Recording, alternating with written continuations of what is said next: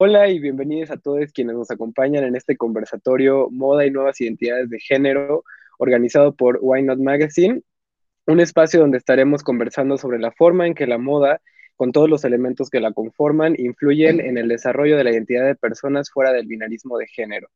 Lo anterior lo conseguiremos mediante el intercambio de vivencias y experiencias personales de nuestro panel, estando este conformado por figuras importantes en este ámbito dentro de nuestro país.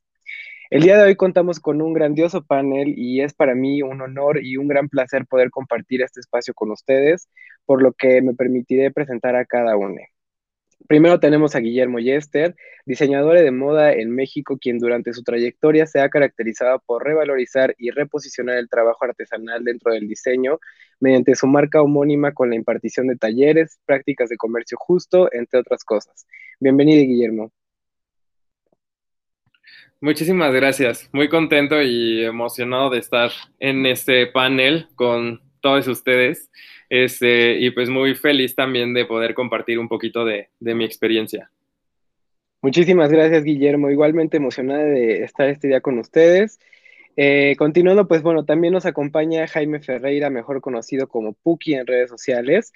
Eh, Puki es un artista textil y artesana rebocero de México ha participado como expositor en eventos como la Bienal FEMSA 2020 y Salón COSA 2021, además de ser parte de la plantilla docente en la carrera de Arte y Patrimonio de la Universidad Intercultural Indígena de Michoacán. Bienvenido, Puki. Hola, hola a todos las personas que están escuchando esto y besotes a todos los que nos acompañan en, no solo en la mesa, sino eh, detrás de este mundo virtual. Saludos.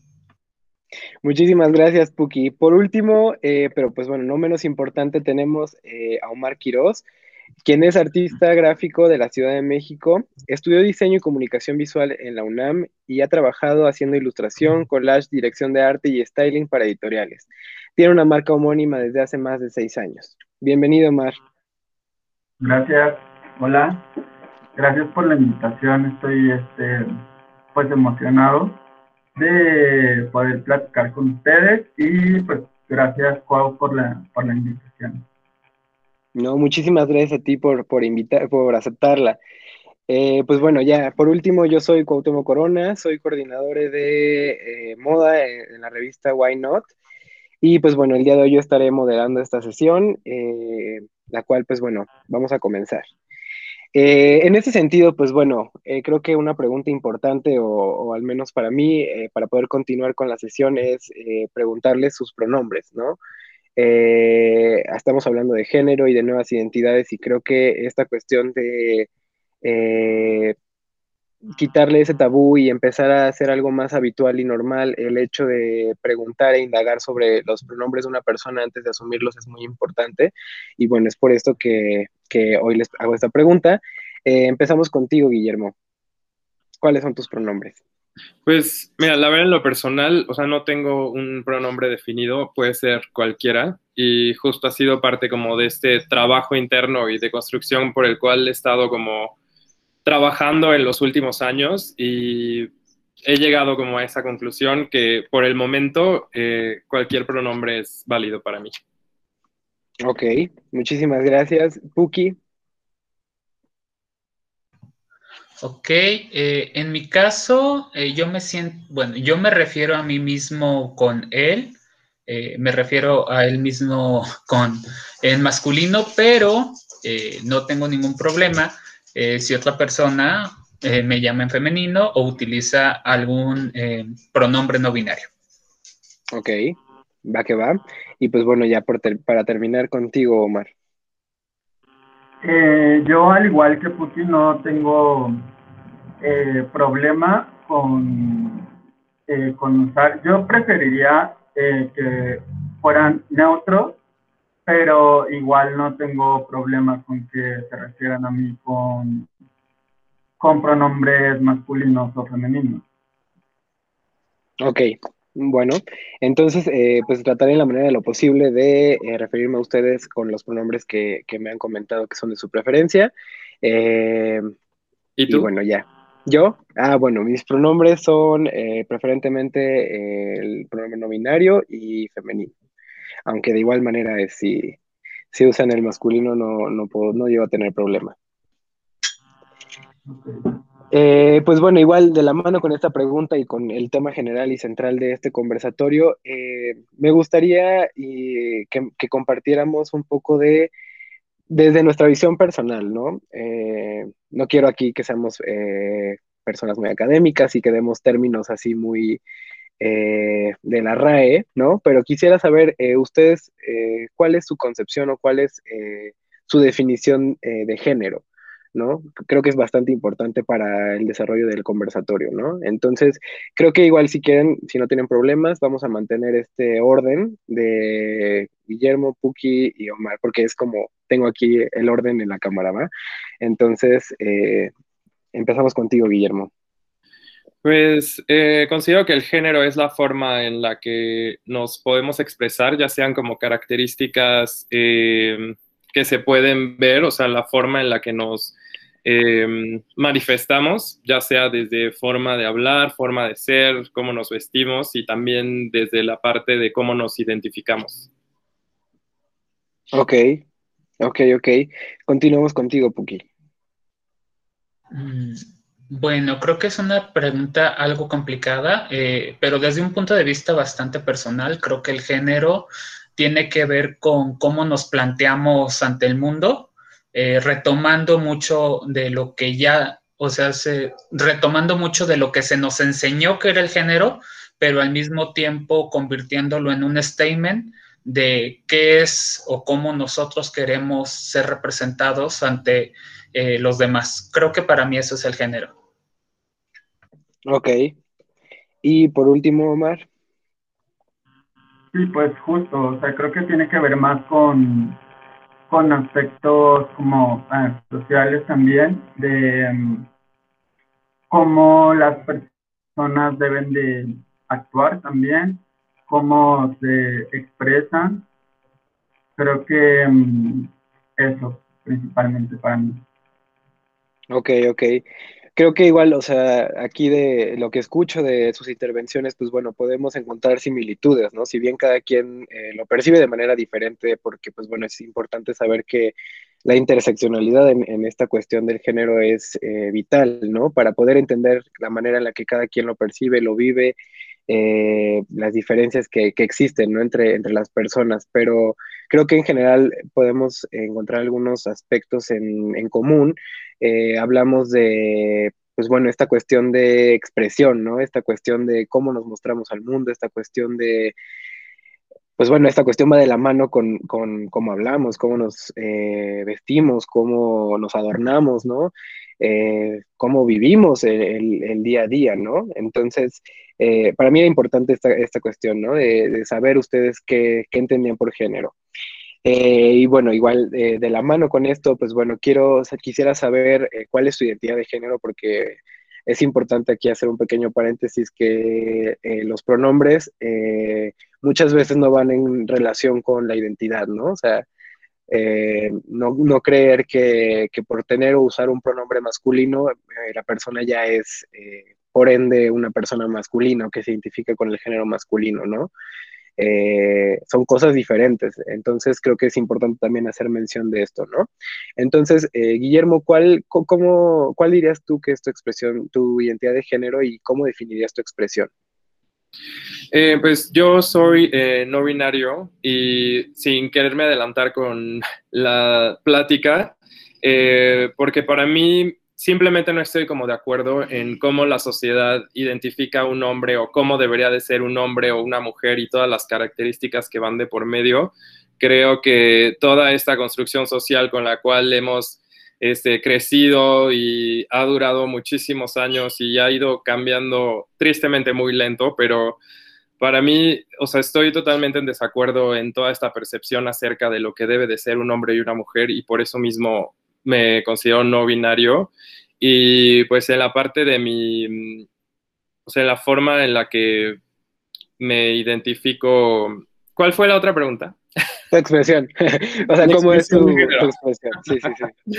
Em, la verdad es que en los últimos años he intentado como experimentar muchísimo más eh, mi lado femenino en la forma de vestir y que siento que aún me falta muchísimo más creo que todo tiene que ver también con la forma en la que fui educado, en el ambiente en el que me desenvuelvo. A veces se vuelve un poco complicado sentir esta libertad de poderte vestir como tú quisieras, pero para mí justo eh, mi marca representa eso, o sea, representa lo que yo quiero ser, que es poder vestirme con la ropa que yo quiera, porque la ropa es ropa, la ropa no tiene género, eh, y justo por eso es uno de los elementos principales de mi marca y por la cual este, pues la represento así. Y pues para mí es ese, o sea, la marca es como esa representación de, de, lo que yo quiero ser y que espero obviamente en un momento ya me pueda sentir totalmente libre en, en esta sociedad. Ok, ok. Pues sí, o sea, escucho esta cuestión como de la deconstrucción, ¿no? Eh, algo que, eh, pues un, algo un poco, pues no tabú, pero que no es muy común, ¿no? O sea, hasta hace poco creo que personas de nuestra edad, personas jóvenes principalmente, somos quienes eh, nos hemos cuestionado, ¿no? Todo lo que está establecido, eh, el por qué, por qué es así, este, me siento, estoy de acuerdo con estos principios, estoy de acuerdo con, con estos eh, establecimientos de la sociedad, creo que es algo que, que, apenas comienza, ¿no? Y creo que, bueno, aquí tengo a tres personas que me van a poder hablar de, este proceso, ¿no? De, construcción.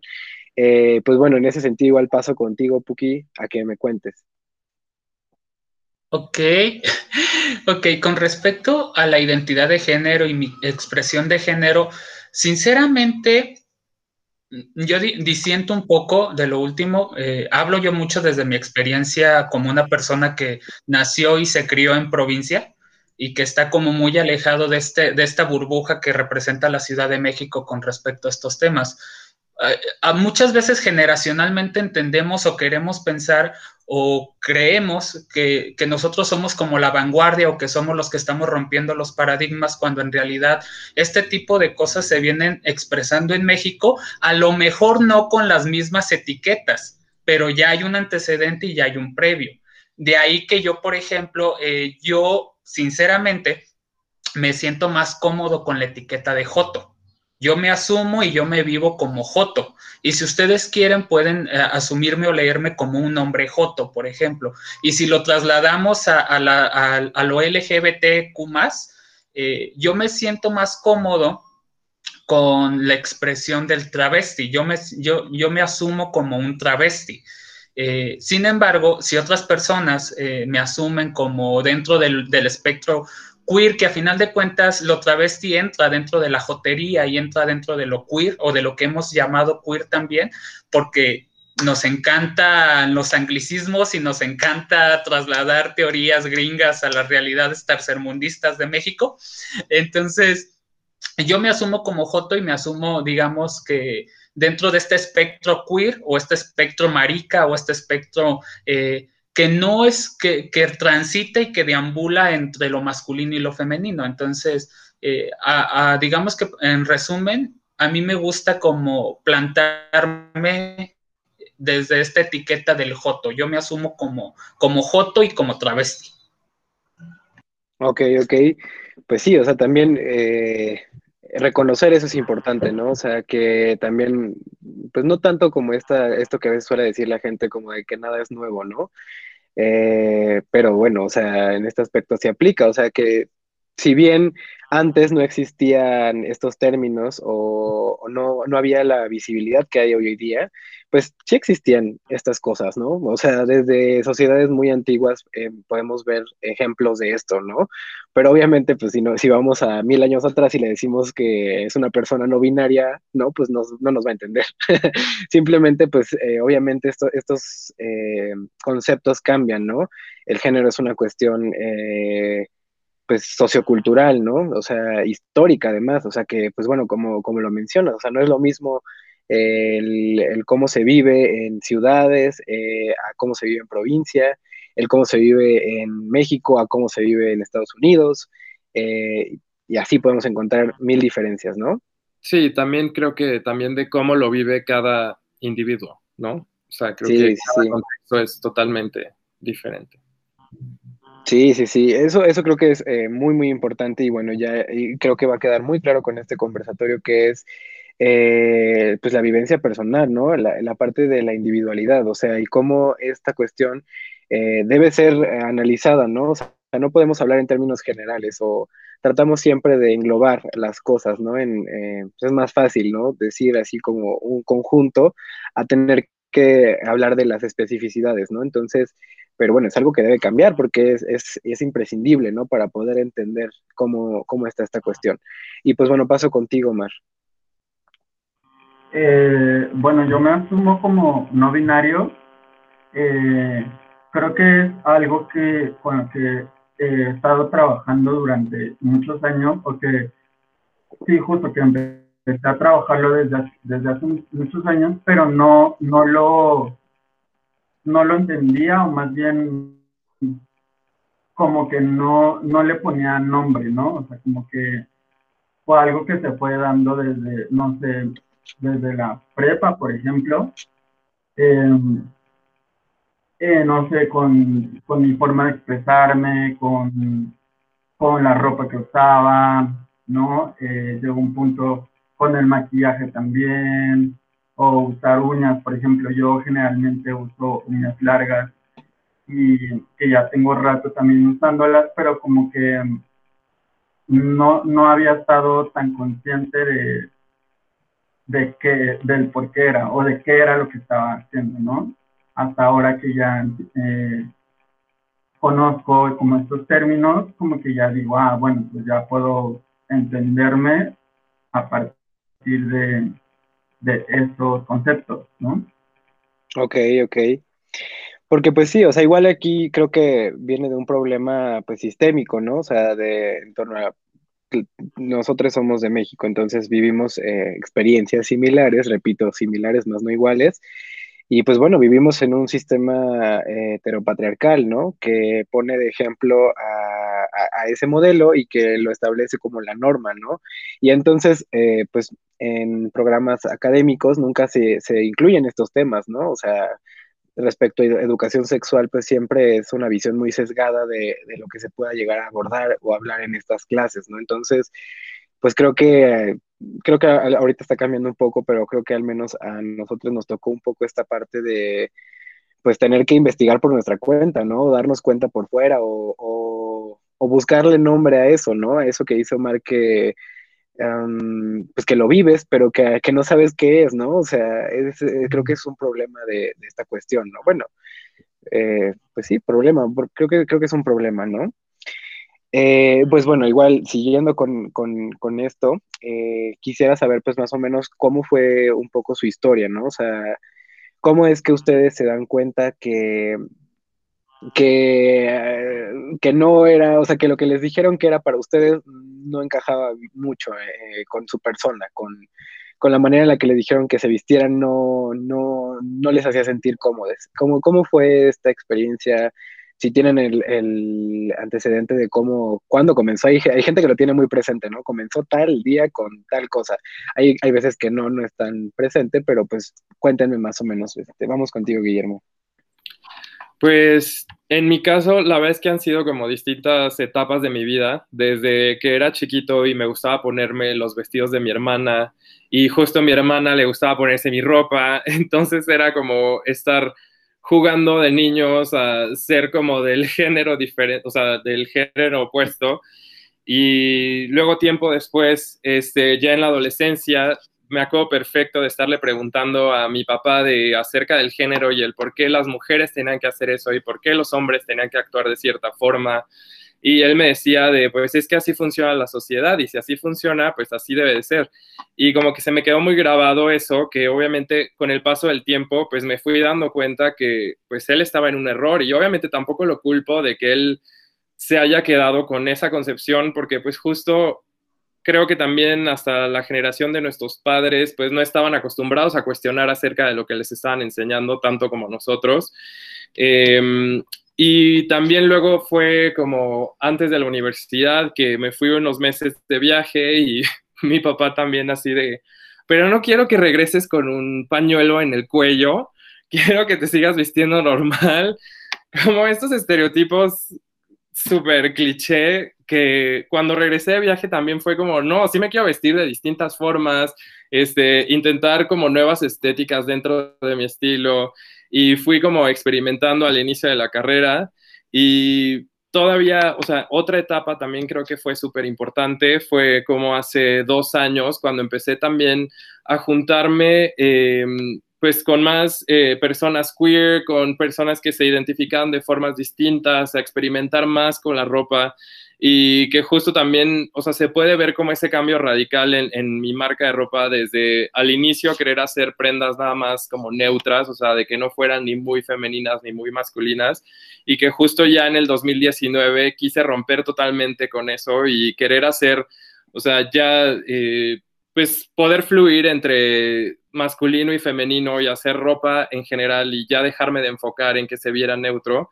Y justo como les platicaba eh, hace ratito, o sea, eh, como lograr romper como ese estigma en, en mi cabeza acerca de, de, cómo debería de ser la ropa o cómo debería de vestirme y pues ir y justo también hasta en la pandemia experimentar muchísimo más acerca de cómo vestirme y que empecé a comprarme este, unos tacones y empecé, que digo, a mí se me hacía muy difícil porque no consigo números, o sea, los tengo que mandar pedir de que a China, de que no es como ir a cualquier tienda y comprarme de mi número, pero de que ya tenía años de querer unos y de que justo ya en la pandemia me compré este, como tres, ay sí, ya, una locura.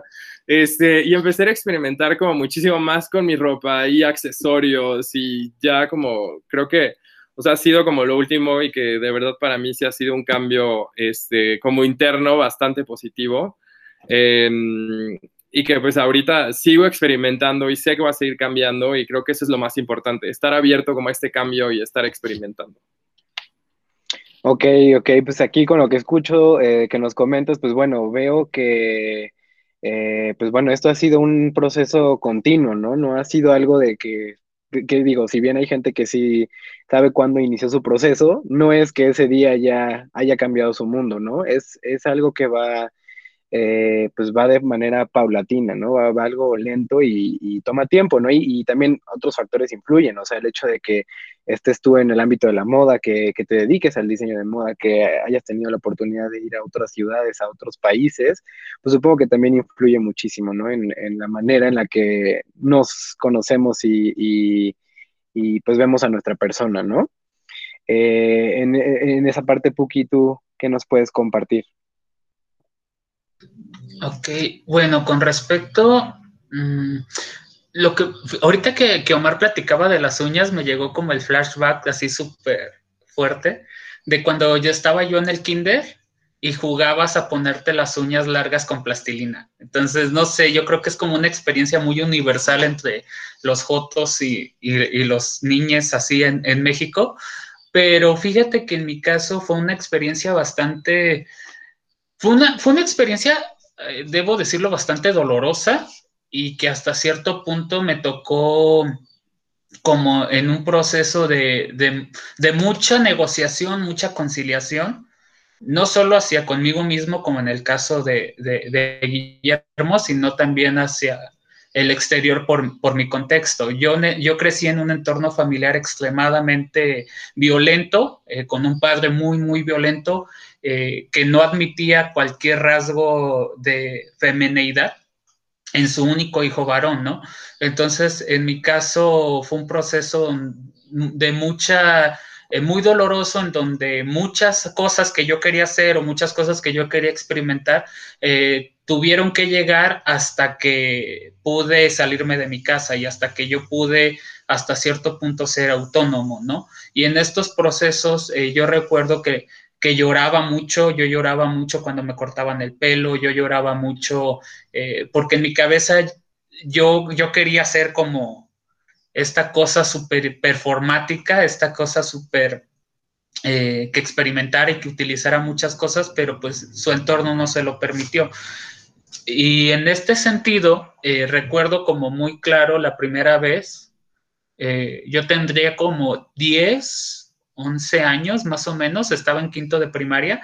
Y acá en los días de carnaval, pues se acostumbra a que salgan las maringuías, ¿no? Y entonces, para los niños, sobre todo niños como yo, eh, era como la oportunidad perfecta de, ah, ahora sí, me voy a poder poner unas naguas, ¿no?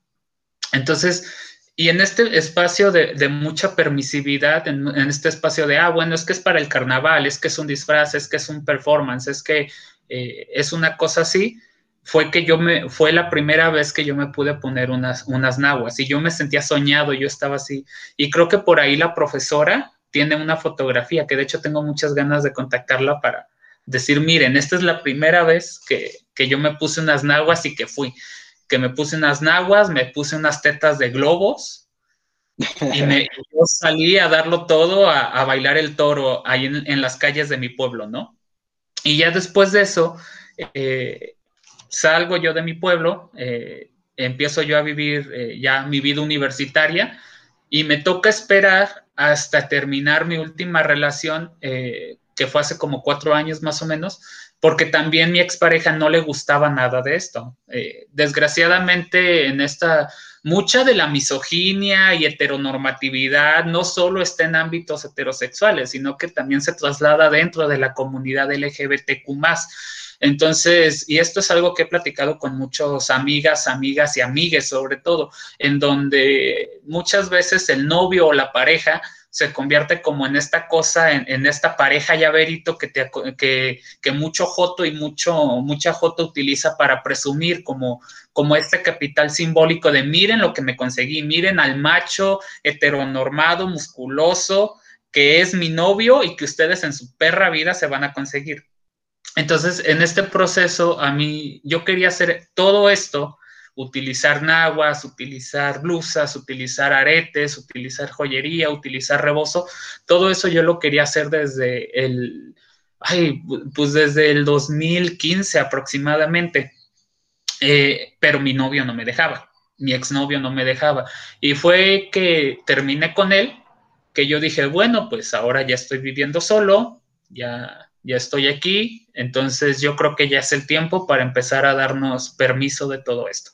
Y en un lapso como de dos años empecé como a experimentar, empecé a jugar un poquito, empecé a ver que sí, que no me gustaba usar y llegó un punto en el de que ya llegué como a una versión eh, muy, con, que yo siento que es como una versión eh, eh, con la que yo estoy muy satisfecho, con la que yo estoy muy a gusto y que al mismo tiempo es una versión de mí que, está muy conciliada con esta cosa de, fluir. Entonces es una versión de mí que, me agrada mucho porque a final de cuentas el estar así, eh, el, estar así es una cosa que complementa otras, otros aspectos de mi vida y que, y que me enriquece y que no vino a sustituir otras cosas que también me agradan y que no es irreconciliable con otras cosas o con otro tipo de ropa que también me agrada. Entonces fue como este proceso de, conciliar estos dos elementos, ¿no?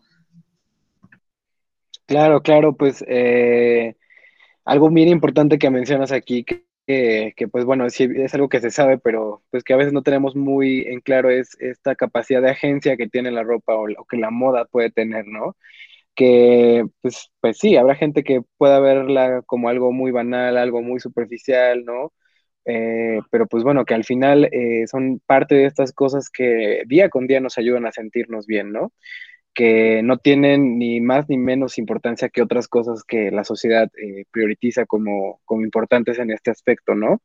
También algo importante que creo que mencionas es esta cuestión de cómo el entorno en el que nos desenvolvemos, en el que crecemos, eh, pues puede, puede tener un impacto muy fuerte en nuestras personas, ¿no? Eh, pues en esta cuestión como de la opresión, ¿no? Al final creo que es algo que con lo, con lo que muchas personas que nos estarán escuchando se podrán identificar porque es algo que, que sigue existiendo, ¿no? Desgraciadamente, eh, esta cuestión de LGBT-fobia, esta cuestión de machismo, pues que desde, desde muy temprana edad se nos inculca, ¿no? Y, y, permea en, nuestra conciencia, ¿no? La manera en la que vivimos. Entonces, eh, y pues también cómo esto es, es, difícil, porque si bien una cosa es darse cuenta, ¿no? Si bien una cosa es decir, cuando tenía cinco años eh, fue que dije, quiero usar un vestido, pues otra muy diferente es decir, eh, hasta que tuve tantos años pude eh, llevar a cabo eso que quería en aquel tiempo, ¿no? O sea que a veces la relación entre el cuando nos damos cuenta y cuando comenzamos a vivir en la manera en la que queremos, pues bueno, no, no suele ser la misma fecha, ¿no? A veces suele haber un tiempo eh, intermedio. Y tú, Omar, eh, cuéntanos, ¿cómo fue tu experiencia? Mm, pues sí, justo lo, lo, que, lo que estás diciendo, también para mí empezó desde temprana edad, desde muy chiquillo. Eh, a mi hermano y a mí nos llevaban a, a entrenar fútbol y jugábamos, ¿no? Los fines de semana. Y la verdad es que era un deporte que a mí me gustaba mucho, o sea, sinceramente disfrutaba muchísimo jugar fútbol. Lo que odiaba era el ambiente que se, que se vivía, o sea, el, el cómo nos trataba el, el, el, entrenador, hasta los mismos compañeros, ya como eh, con actitudes como muy machistas desde pequeños, ¿no? Entonces, yo recuerdo que en algún partido el entrenador, eh, no sé, estaba como jugando mal o algo y me gritó así como de que mm, si no vas a jugar bien, mejor vete a jugar con Barbie o algo así. No recuerdo bien.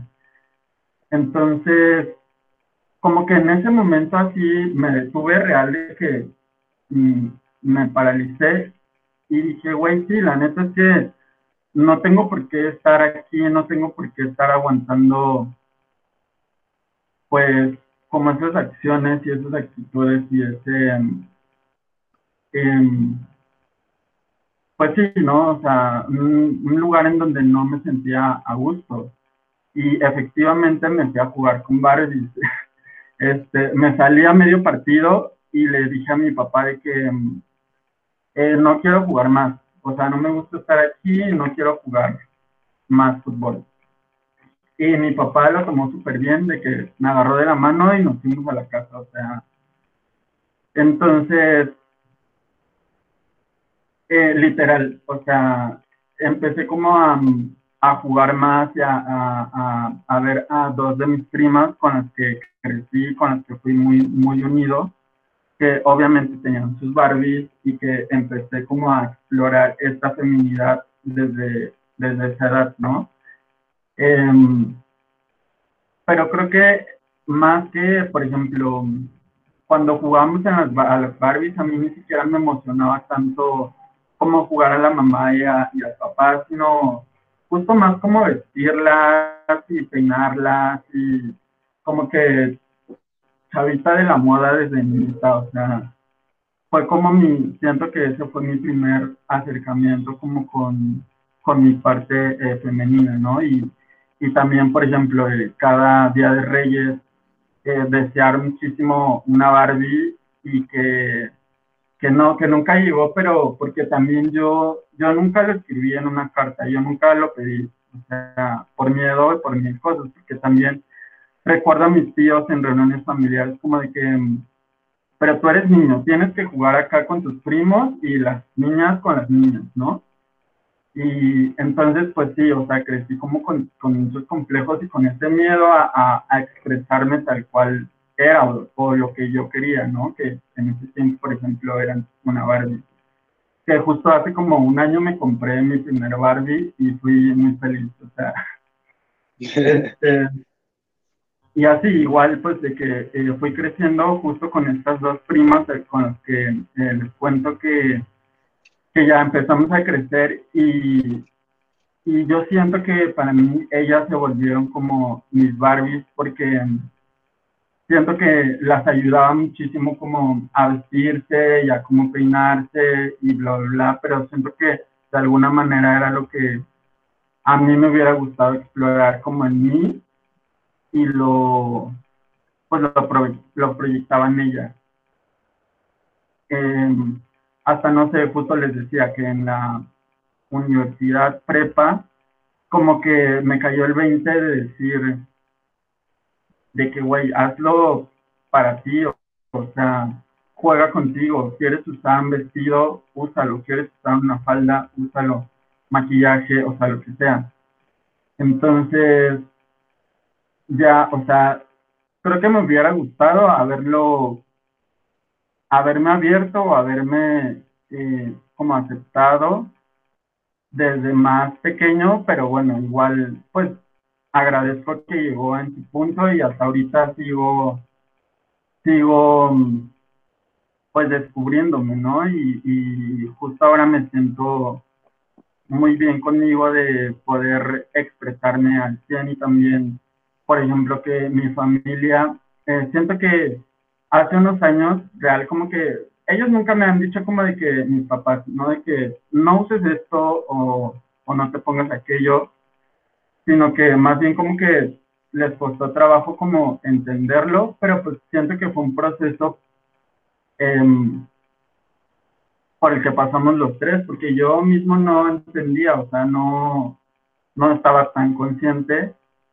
y, y también siento que he recibido muchísimo apoyo de ellos, ¿no? Que ahorita, o sea, mi mamá que, o mi papá no tienen problema justo que salga con vestido o, las uñas, ¿no? O sea, lo más que me puede decir mi mamá, por ejemplo, es como de que es que esta falda no combina con estos zapatos, ponte tales botas, ¿no? O sea, lo cual se me hace muy bonito también. O, por ejemplo, eh, irnos a poner las uñas juntos, por ejemplo, mi mamá y yo. O sea, es un momento que jamás me imaginé poder vivir y se me hace increíble como, pues como ese apoyo y esa aceptación que también me ayuda a mí a sentirme más segura a salir pues al mundo, ¿no? Porque obviamente no, pues sigue existiendo como bueno, ya no me pasa tanto, pero recuerdo, por ejemplo, en la prepa o además eh, chico como que en la calle siempre me gritaba, o sea, pero cualquier persona, o sea, en la escuela, en la calle me gritaban de que foto, maricón, bla, bla, bla, ¿no?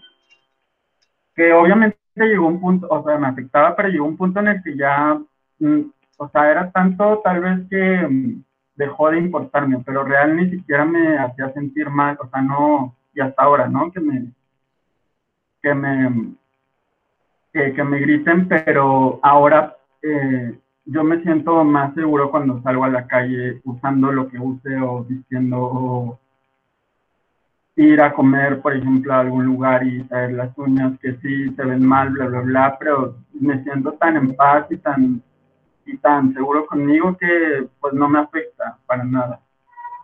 Bueno, sí, hay días que, hay días que sí, digo, hoy no estoy de humor para aguantar que me diga nada y entonces pues de que sudadera, capucha y así que para pasar desapercibido, ¿no? Pero generalmente sí, ya estoy mucho más eh, pues seguro y, tranquilo conmigo también. Claro, claro. Igual mencionaste algo eh, muy importante, o sea, indirectamente, que creo que es esta parte de que mm, muy difícilmente se nos da la oportunidad, ¿no? O sea, de salir de, de, nuestros límites, ¿no? O sea, muy pocas familias a lo mejor este, apoyarían a, a sus hijites a que jugaran con cosas que no les tocan, ¿no? Entre comillas. Eh, pero pues bueno, o sea, igual la importancia de esto, ¿no?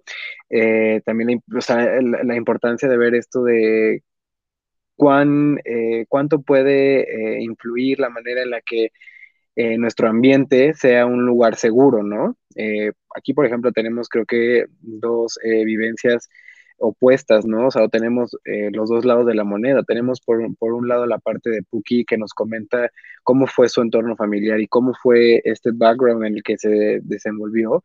Y por el otro lado tenemos el ejemplo de Omar, ¿no? Que es, es, un, es un, tanto diferente. Y, y, la manera en la que cada quien entonces eh, pues lo fue viviendo, eh, obviamente cambió, ¿no? Por estas cuestiones. Eh, también totalmente de acuerdo con esta parte de que ya sea más por una cuestión de personal, ¿no? O sea, porque digas, ay, yo me siento muy triste y de verdad quiero este, usar un pants y una sudadera y no que sea por una cuestión de opresora, ¿no? Una cuestión de que por mucho que lo quisieras no pudieras. Eh, creo que son parte de las cosas que hoy día están cambiando y que, eh, pues, ¿no? Lugares que se están abriendo y posibilidades que se nos abren a personas de la diversidad, ¿no? Para vivir un poco de forma más plena nuestra, nuestra, pues, nuestra vida, ¿no? Eh, Pues bueno, igual eh, pasando a la siguiente pregunta, quisiera saber, eh, ustedes usualmente dónde compran ropa, ¿no? Creo que esto va a ser una respuesta interesante. O sea, ¿ustedes dónde suelen comprar ropa? ¿Qué es lo que suelen buscar al comprar ropa? A lo mejor igual no compran ropa, se hacen su propia ropa, no lo sé. coméntenme esa parte, ¿no? Guillermo. pues digo, en lo personal, porque también ya es como parte de todos mis amigos, nos encanta ir a la paca a comprar cosas, buscar siempre como cosas este, únicas, exóticas, de cualquier tipo, color, este, época, pero también me gusta mucho comprar prendas tradicionales, o sea, desde huipiles eh, tradicionales de, de, los grupos de artesanas con los que colaboro, eh, también pues desde ropa de mi marca, me gusta regularmente usar al menos una prenda de, mi marca cuando, o sea, al día. Eh, y entre eso ir combinando cualquiera de estas tres opciones, creo que es lo que normalmente busco en, un look del día a día. Ok, ok. ¿Tú, Puki? Ok, bueno, en mi caso, desde chico estoy acostumbrado como a ir a comprar al tianguis, a la ropa de paca, y para ciertas cosas, eh, ay, lo que, lo que pasa es que, por ejemplo, acá, como, como dice este Guillermo, eh, los, mercados de ropa tradicional, eh, bueno, para las personas que no lo sepan, bueno, está la región Purépecha, y hay diferentes comunidades o diferentes pueblos que funcionan como centros de distribución o donde van a vender como diferentes comunidades, ¿no?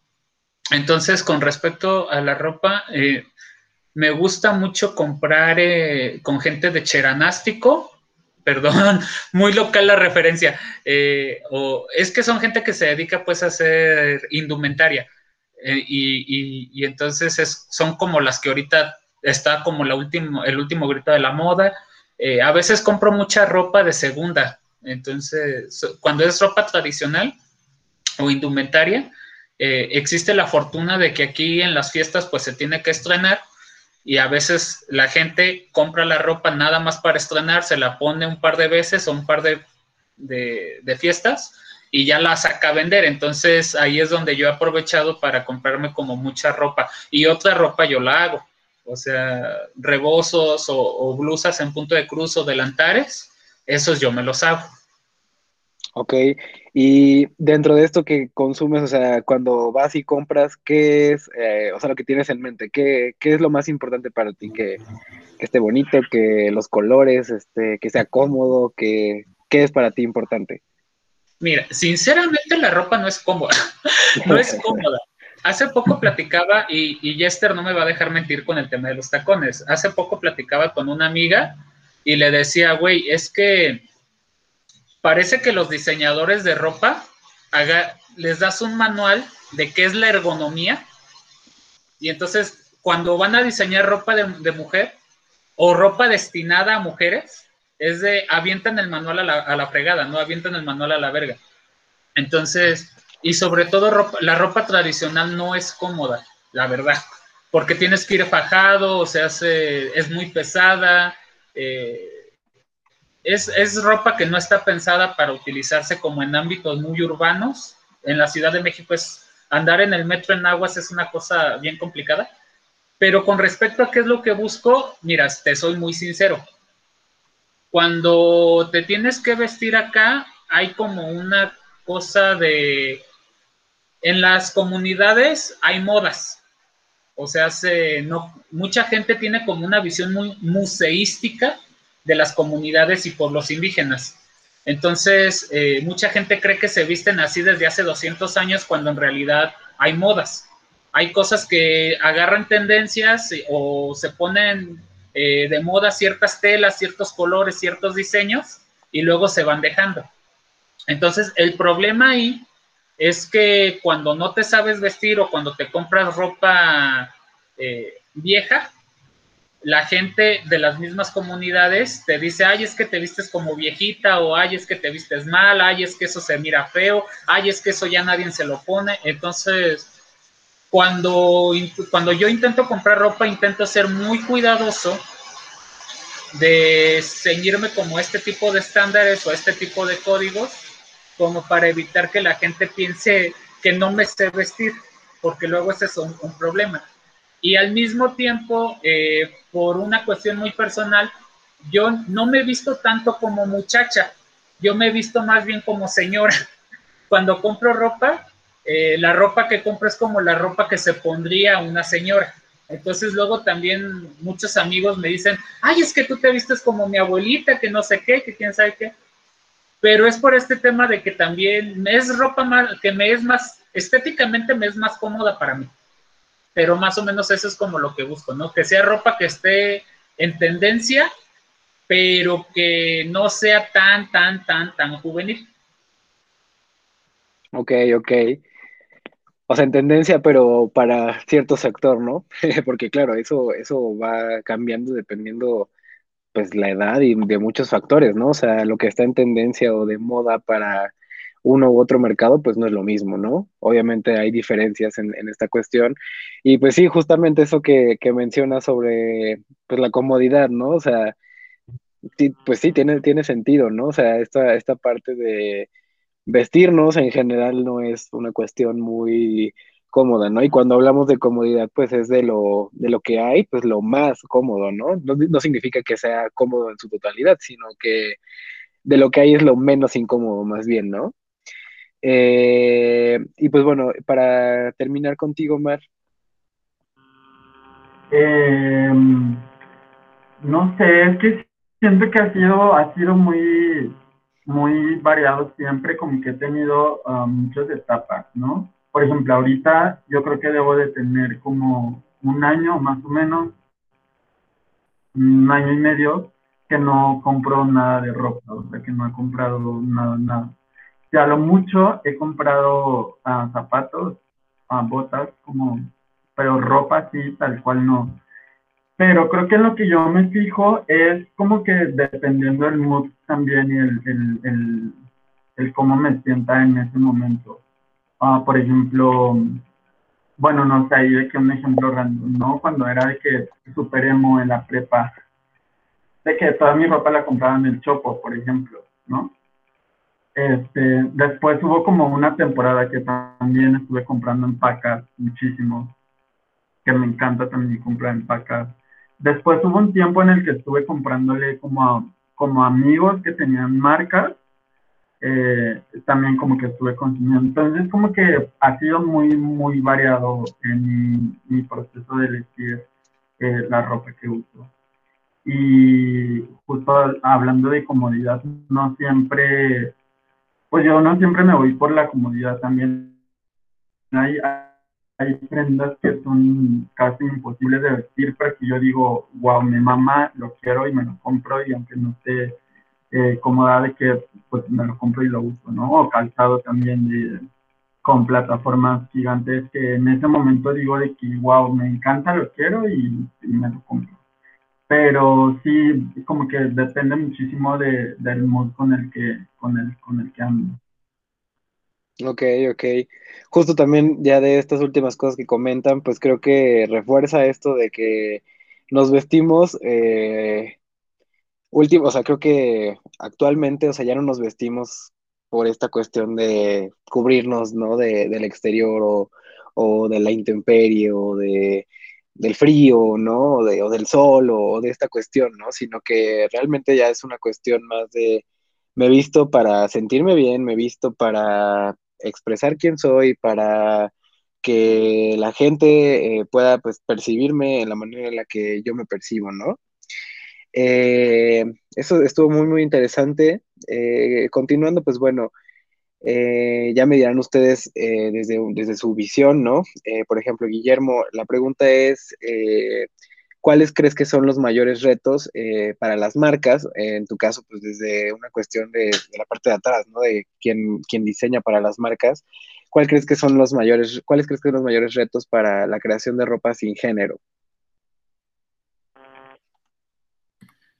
Em, pues digo, la verdad, como lo único que se me puede venir a la mente ahorita, eh, puede ser más bien como por un tema de de tallas. Eh, desde una perspectiva como sostenible, o sea, el cómo generar una marca con prácticas sostenibles y no realizar miles de piezas por cada diseño en miles de tallas, que creo que es uno de los retos que hemos estado trabajando en la parte del patronaje y diseño de, cada una de las prendas, porque justo buscamos que cada prenda sea pues súper versátil, que pueda quedar en cualquier tipo de, cuerpo, ya sea talla, ya sea este mm, tipo de cuerpo como tal, o sea, Em, y, pero creo que eso ha sido como de lo más complicado, eh, generar como estas propuestas que sí funcionen eh, dentro del mercado y pues con la propuesta que va de la marca, o sea, de no, no hacer miles de prendas, miles de tallas, sino ir jugando un poco con este tema de patronaje, e ir experimentando,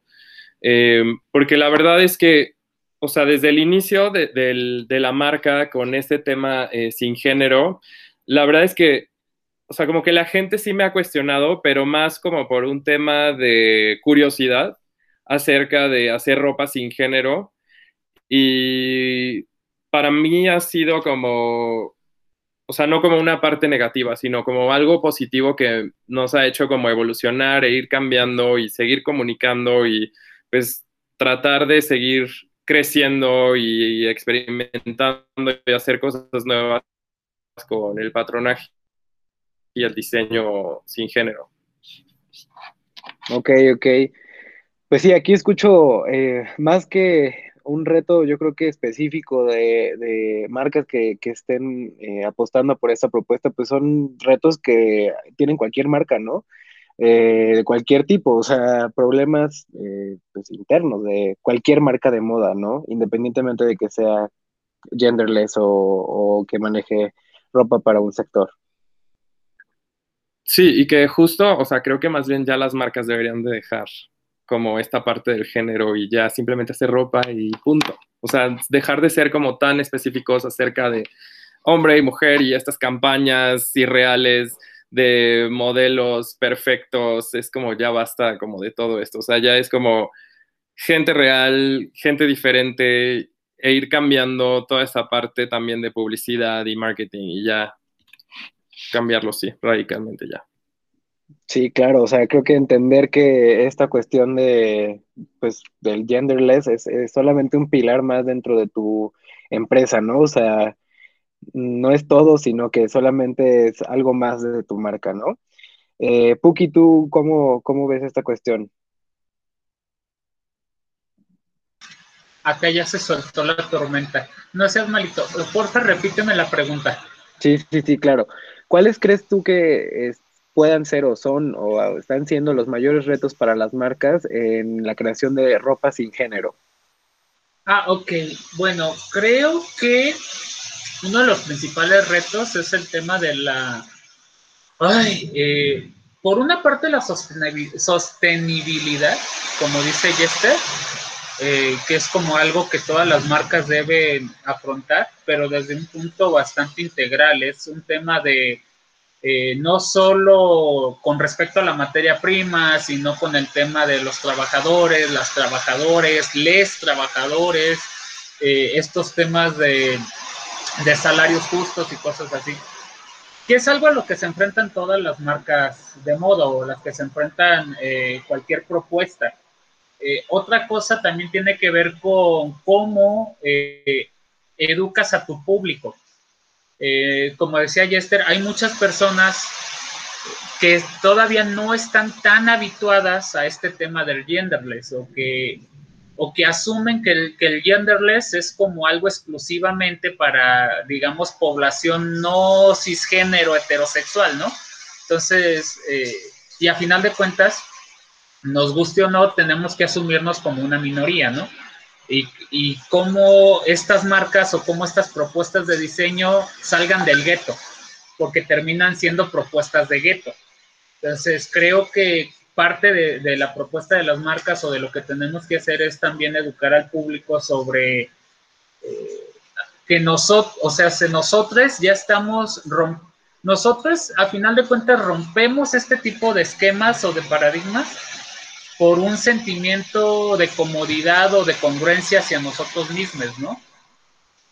Entonces, hay muchas personas allá afuera que siguen como acatándose o rigiéndose, ya sea de manera voluntaria o de forma estratégica, por supervivencia, a estos esquemas tan rígidos de lo binario, pero creo que hay una, hay una gran oportunidad para que estas personas puedan experimentar y puedan sentirse más cómodas. Por ahí hay, hay mucha banda aliada que desde desde no ser, desde no ser como esta, esta población LGBTQ o desde no ser como esta población no binaria, eh, se está dando la oportunidad de experimentar y de usar ciertas prendas porque siempre le han gustado y, y, hacer que la gente asuma y aprenda que eso no tiene nada que ver con quienes son ellos y que una y que, y que un pedazo de tela costurado o no eh, no va a afectar en nada en quién eres o,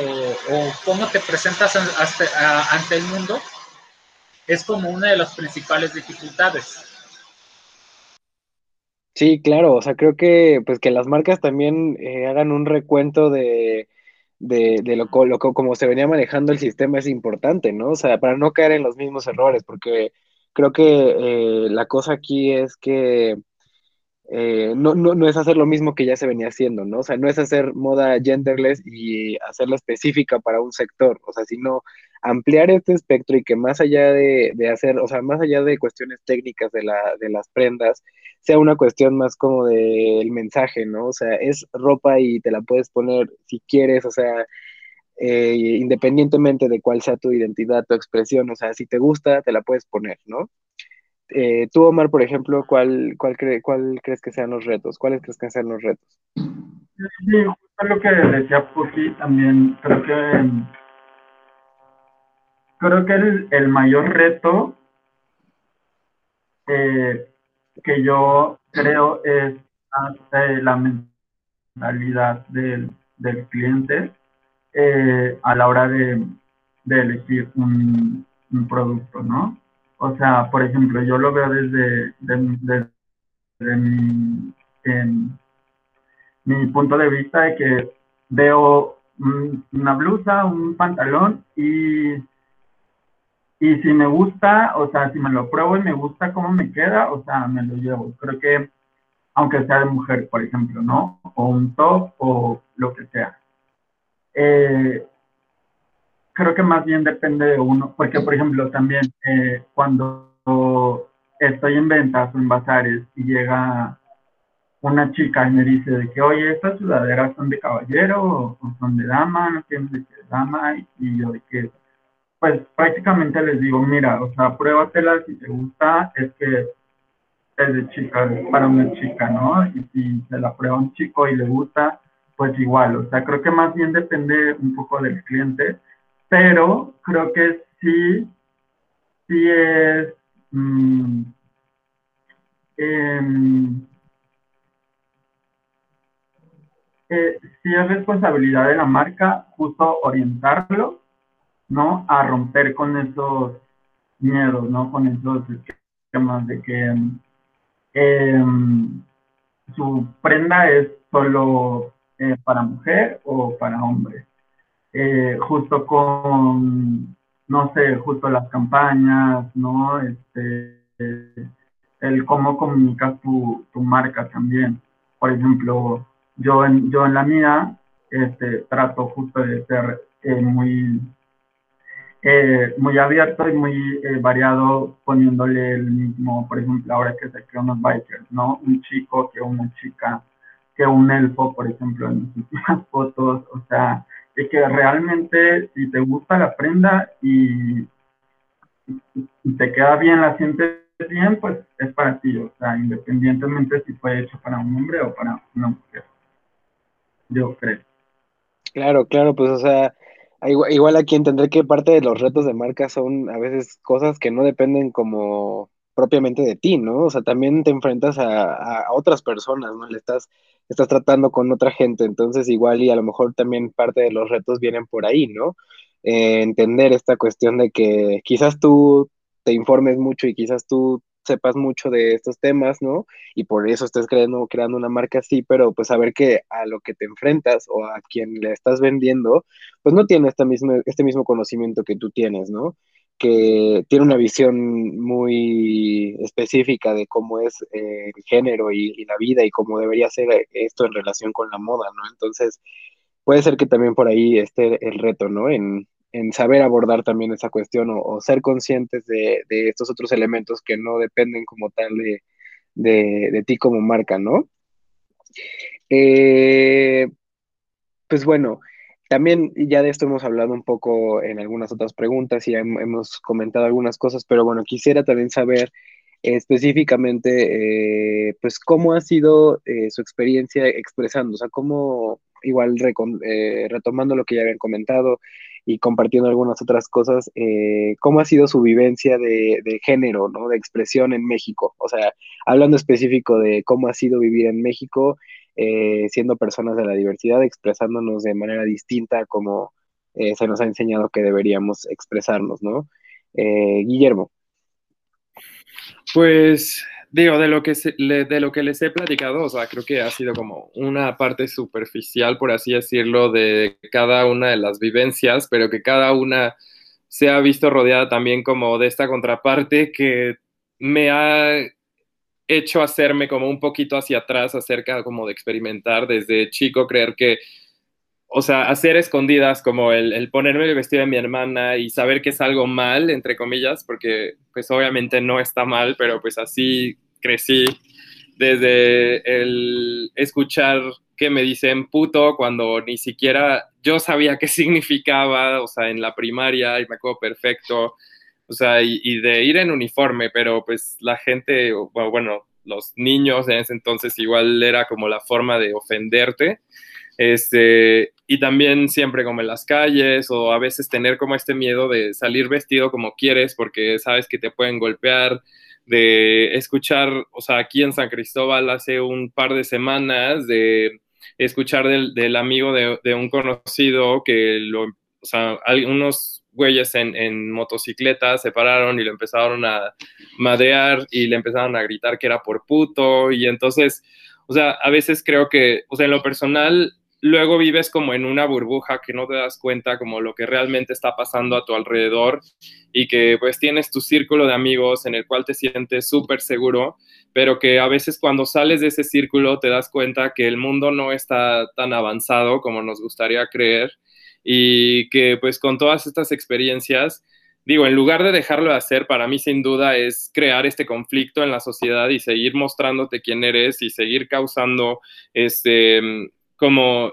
este rompimiento en, toda esta construcción social acerca de cómo según deberían de ser los hombres, las mujeres, este, y pues aunque sea algo complicado, difícil para cada una de las personas, creo que pues sin duda es algo que tenemos que seguir haciendo y no dejarnos vencer como por toda esta construcción y por toda esta gente con pensamientos súper machistas, este, y que sin duda desde los comentarios que, desde gente que te quiere, ¿no? O sea, desde, no sé, recuerdo perfecto como primos que me decían, es que tú sí me caes bien porque no pareces gay.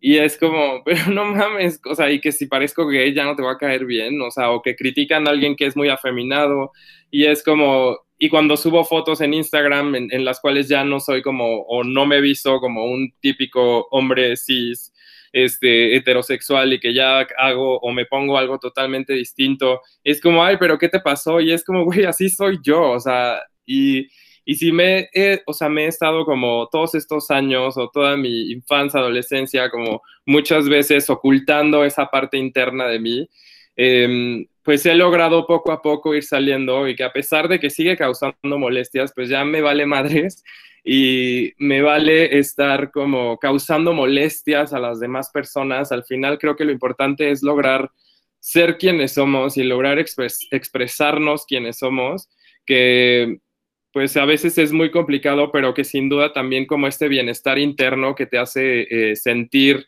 el poder ser quien eres, creo que es algo invaluable y que pues sin duda es algo que tenemos que seguir haciendo.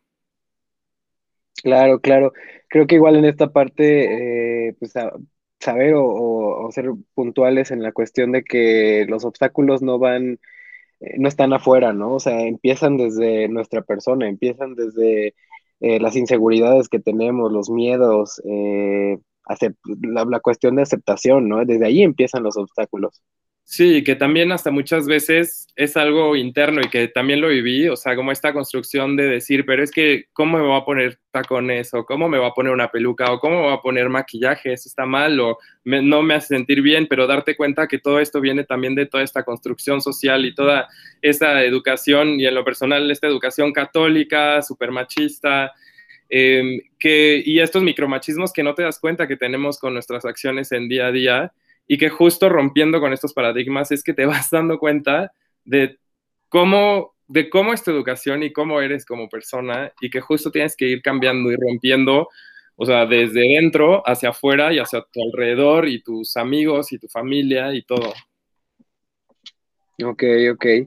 Puki, creo que levantaste la mano, ¿o sí? No, no, no, me confundí. Perdón, es que hay, hay mosquitos aquí ah, ok, ok.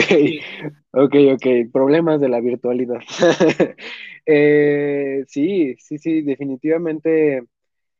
Pues sí, o sea, repito, eh, creo que el mayor obstáculo eres tú, primeramente, y ya después de que brincas ese obstáculo, pues los demás pues son más fáciles, ¿no? Pero creo que eh, ese primer obstáculo y ese primer paso de personal, o sea, poder, o sea, ¿no? De, terminar esa lucha interna contigo es eh, como lo más difícil y ya de ahí pues vienen otras cosas, este, pues igual difíciles, ¿no? Como enfrentarse a la sociedad, este, eh, también algo que decías, pues esta cuestión del el que no se te note, ¿no? También e, ese, esa frasecita de, eh, como, como lo dijiste, ¿no? O sea, me caes bien porque no se te nota, o sea, no es un halago, ¿eh? O sea, es como de hacerle entender a la gente como, no, no es este no me siento adulade porque me digas esas cosas, o sea, cambiar un poco esta percepción, ¿no? También es importante eh, saber, hacerle saber a la gente que, que, muchas cosas, o sea, que como lo dices, o sea, que, que son pequeñas, que son, o sea, que no son una agresión directa, pero que también nos afectan, ¿no? Los comentarios de la familia, eh, de, de, tu círculo cercano de amistades, ¿no? De, ay, oye, como que a, mí, por ejemplo, me pasó alguna vez que, me dijeran eh, con una compañera así de que, eh, es que, o sea, tú sí me caes bien, pero, o sea, pues no, no, tienes por qué usar tacones, o sea, no tienes por qué vestirte así, o sea, vístete normal y ya, o sea, ya como de, o sea, siento que lo hacían no es una cuestión como de lastimar, ¿no? Así, o sea, siento que inconscientemente lo hacía, pero no de una forma directa, pero es importante mencionar estas cosas para que la gente se dé cuenta y se cuestione también de de lo que dice, ¿no? De saber que las palabras tienen eh, muchísimo peso y que hay que tener cuidado en, cómo las usamos. Eh, ¿Tú, Puki? Bueno, en mi caso la vivencia ha sido como, yo creo que es como en, en, todos, todas las personas han pasado por etapas. Yo creo que no podemos hablar de una vivencia continua, por lo menos en mi caso, y yo creo que todos eh, su, vivencia va pasando por etapas, ¿no? Entonces, hasta el momento eh, me han tocado como diferentes etapas en donde en algunos casos fue muy doloroso por este tema eh, familiar, de violencia, de, tener que escapar del pueblo para poder ser. O sea, y es... Y ahora sí que yo quiero hablar aquí desde dejando claro como este tema de los privilegios que me interseccionan, ¿no? Porque yo creo que si mi realidad hubiera sido otra o si yo hubiera nacido en otras condiciones, el día de hoy no podría estar hablando aquí así. Entonces, eh, en este sentido, eh, pasas, yo creo que es como, como dice Guillermo, en esta cosa muy interiorizada en donde te concilias contigo mismo y te aceptas, ¿no? Y aceptas y te das chance de una manera muy compasiva a ser a experimentar, a jugar, a, quitarte como estos paradigmas de, ay, es que si hago esto va a significar esto otro, ¿no? En el caso, en mi caso familiar personal, eh, mi núcleo familiar o digamos el hecho de ser diferente generó que a mí se me aislara eh, en, en, lo que fue mi familia extensa, ¿no? Y en mi familia nuclear, pues realmente yo nunca tuve la confianza o, digamos este, esta sensación de seguridad para poder expresarme. Y fue hasta que salí que, que, empecé a jugar un poco más y fue muy posterior. les decía que con este tema de mi paso, mi, mi pasaje por la universidad y digamos que entre mis 18 y 25 años, pasé por este periodo donde, ok, sí, soy gay, pero soy un gay cisgénero, súper heteronormado, y a mí no se me nota y eso me hace mejor que tú, maldita loca. Entonces, es como algo que todo, yo creo que todos hemos pasado por eso, no creo que debamos flagelarnos, no creo que debamos como ser tan severos, porque yo creo que todos pasamos por, por esa etapa de proyección de, misoginia y homofobia interiorizada. Y ya después, eh, a final de cuentas, es esta cosa del passing o esta cosa del que no se te note, o que para ti en tus chaquetas mentales no se te note, es como algo que te da como esta seguridad de, bueno, sí soy foto, pero eh, ah, yo tengo esta cosa de soy, no soy foto, soy gay y no se me nota y cosas así. Y en mi proceso ya de empezar a jugar un poquito más con mi género y empezar a jugar un poquito más con este statement o fashion statement, eh, que a final de cuentas eh, quedamos que no iba a ser muy académico, pero a mí me encanta este concepto de la ropa como, como la piel social.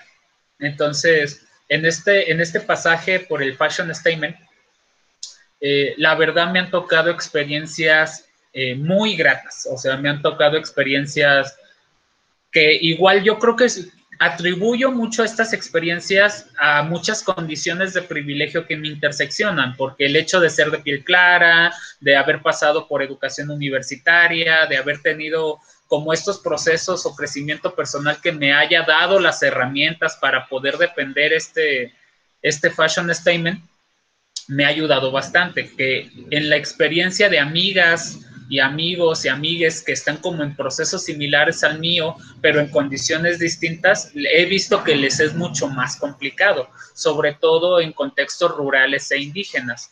Entonces, en mi caso, eh, yo he pasado por experiencias muy gratas. Eh, he pasado también por esta, esta cosa donde eh, mucha gente te apoya, gente de la familia que tú eliges y gente externa, eh, a mí me ha tocado una experiencia súper bonita que yo recuerdo en la Ciudad de México, de hecho, y tomando en cuenta eh, la diversidad de la Ciudad de México, o sea, y la diversidad de condiciones a veces tan adversas y tan violentas. En el metro, un chavo me dijo, me vio así, me vio con mis naguas, me vio, y yo iba con una maleta y cosas por el estilo, y me dijo, felicidades, carnal, y yo así como de, ok, muchas gracias, señor desconocido. Entonces, pero fue una cosa como muy agradable y me ha tocado también como esta experiencia en donde mucha gente te ve y se acerca y te felicita o cosas así, que a final de cuentas creo que necesitamos superar eso porque es de, güey, pero es que cuando tú ves una chica trans, no vas y la felicitas, ¿no? No vas y le dices qué valiente que sí es muy valiente, pero es como esta cosa, a final de cuentas, estás reafirmando la diferencia o estás reafirmando que está haciendo algo poco común, ¿no? O que se sale de la norma. Eh, ah, bueno, y volviendo pues a, este, a, lo complicado, México sigue siendo un país muy violento. Eh, Jester hablaba ahorita de un caso de violencia y, y, aquí en el pueblo también acabamos de pasar por un chico que de hecho era, era lechero, eh, entonces, murió, pero yo estoy, estoy seguro en mis, estoy seguro en mis adentros que fue por un crimen de odio, porque el chico era estruendosamente eh, homosexual, ¿no? O, cosas así, era como muy estruendosa su, su actuar en la vida, ¿no? Y a veces eso luego llega a causar bastante incomodidad eh, en ámbitos extremadamente conservadores como son las zonas rurales de México. Ahora, eh, tenemos, una cosa que quiero dejar aquí claro también es que, a ver, primero tenemos que enfrentarnos a nosotros mismos, luego nos tenemos que enfrentar a la sociedad. Y entonces, eh, antes, eh, que es algo que yo he sentido, es algo que sinceramente, que, es algo que yo sí he percibido muy, fuerte, es de que antes teníamos como muy claro quiénes eran, digamos, los opuestos o las personas eh, no quiero decir el enemigo, pero eran como estas personas que nos violentaban, ¿no?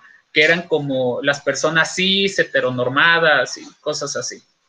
pero desde unos años hacia acá, con la visibilización de los movimientos feministas y con la visibilización y cada vez más eh, de gente que está más empapada de esta retórica de diferentes corrientes del feminismo, eh, ay, sinceramente a veces siento también que otro sector que nos violenta demasiado son, por ejemplo, ciertas personas que se asumen dentro de ciertas corrientes del feminismo. Obviamente yo aquí no estoy generalizando ni estoy universalizando, porque me queda claro que hay muchas formas de, feminismo, hay muchas formas de, ser aliado y hay muchas formas de, ser eh, militante dentro de diferentes corrientes del feminismo, pero específicamente hay, siento que hay ciertos sectores que se han incluido, digamos, a la lista de personas de las que uno se tiene que cuidar y a la lista de personas que se sienten con la superioridad moral y con el derecho de estar cuestionándote a cada momento. Por este tema de, ok, es que eres, eh, yo desde, eh, desde mi posición te leo como varón y te leo como un varón que está utilizando prendas eh, que pertenecen al género femenino, ¿no? Entonces, tú te estás impostando, tú me estás atacando, tú estás reproduciendo eh, opresiones, tú estás reproduciendo violencias, no sé qué, violencia simbólica.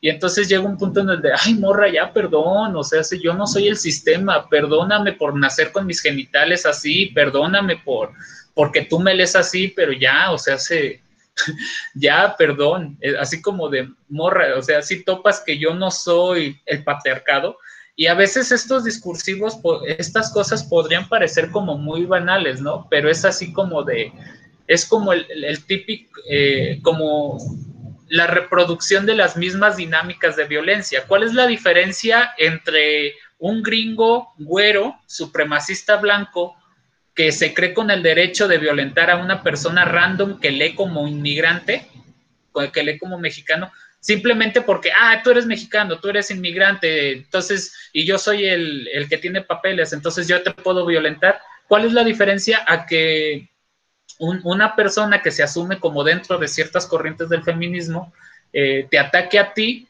porque según ella representas todo lo malo que tiene el patriarcado y cosas así, cuando simplemente tú intentas ser en la vida, ¿no?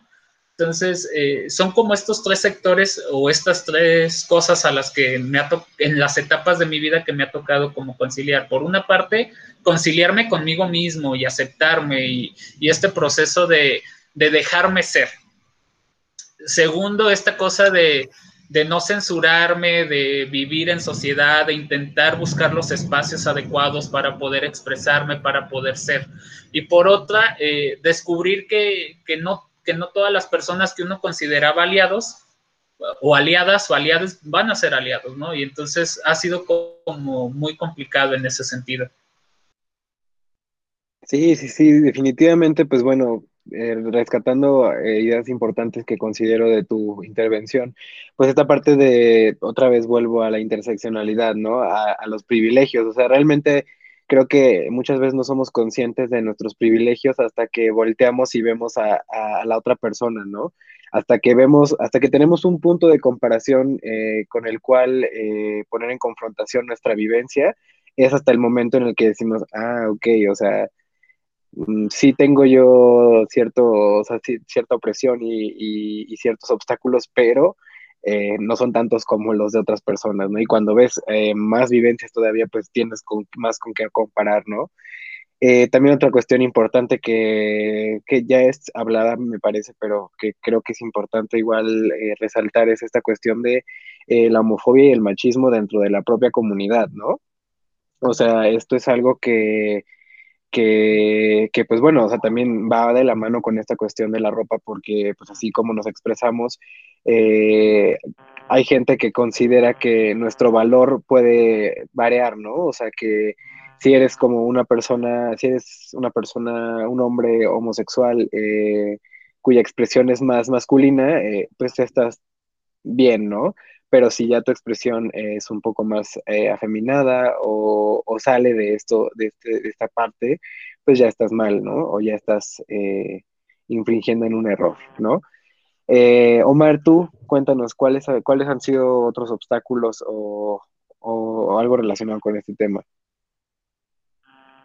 Pues creo que es em, un poco complejo porque creo que en todo este proceso no ha sido todo blanco ni negro.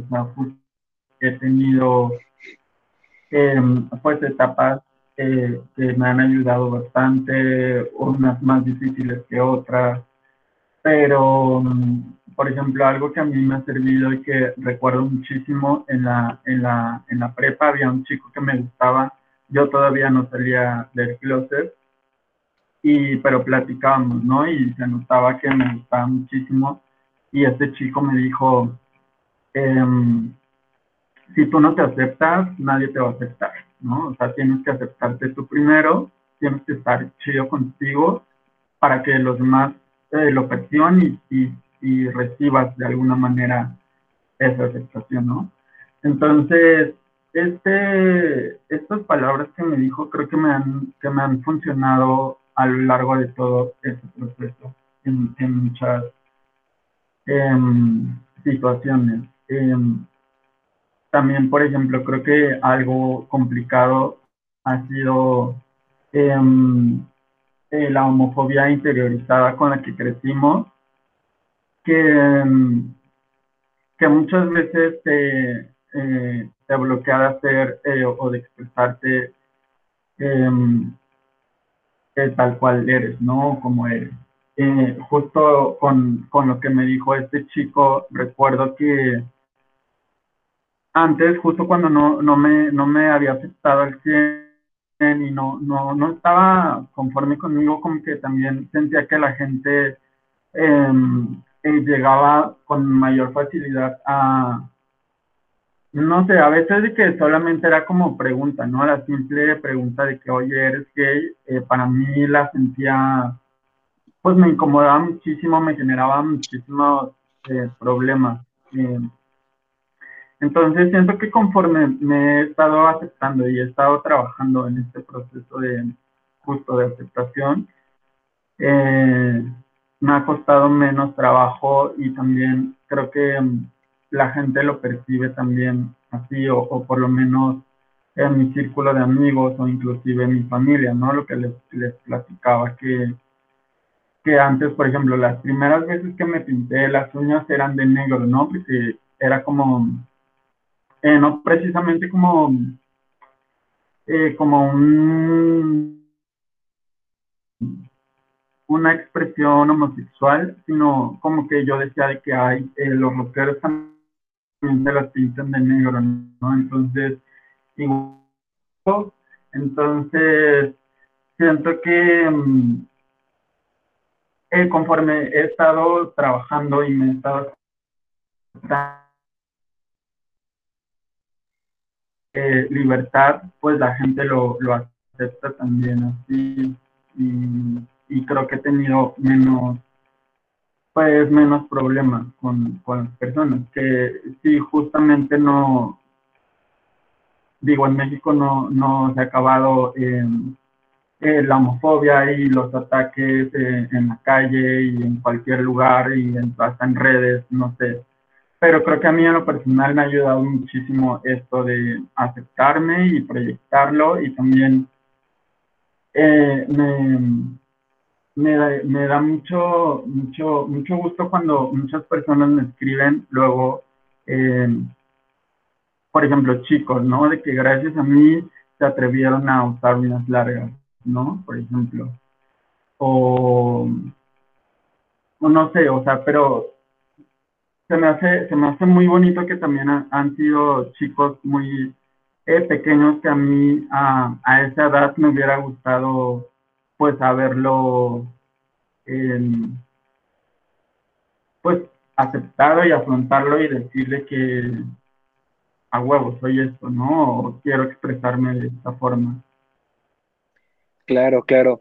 Creo que sí, o sea, en general coincidimos en que, pues bueno, o sea, los obstáculos vuelvo a hacer hincapié en que pues son eh, muy personales, ¿no? Eh, son de cada persona, de cómo nos toca vivir, por ejemplo, en esta cuestión de aceptación, ¿no? Pues no es lo no es el, el camino no es el mismo para toda la gente, ¿no? O sea, hay gente que igual y el proceso que les toma más es aceptarse, ¿no? Les toma, no sé, ejemplo, cinco años.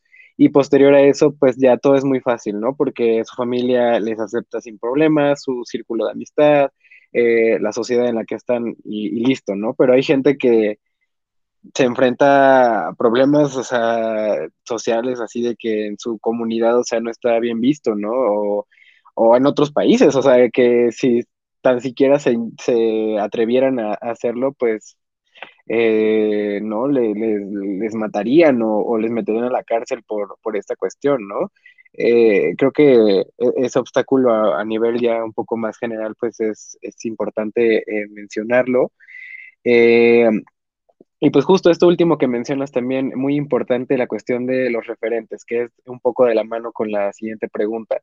esta cuestión de crear una persona o que eh, o la importancia, ¿no? De, contar con estas, eh, con estos iconos, con estos, con estas personas de las cuales eh, tomar inspiración y tomar fuerza y poder decir, gracias a ti, yo pude hacer esto. O sea, esa cuestión creo que alguna vez escuché en, en otra conferencia que decía que el simple hecho de ya existir y atrevernos a a hacer y a expresarnos como queramos ya es un acto de es una cuestión de activismo, ¿no? O sea, ya es como eh, nuestro, nuestro aporte desde, nuestro, desde nuestra trinchera, ¿no?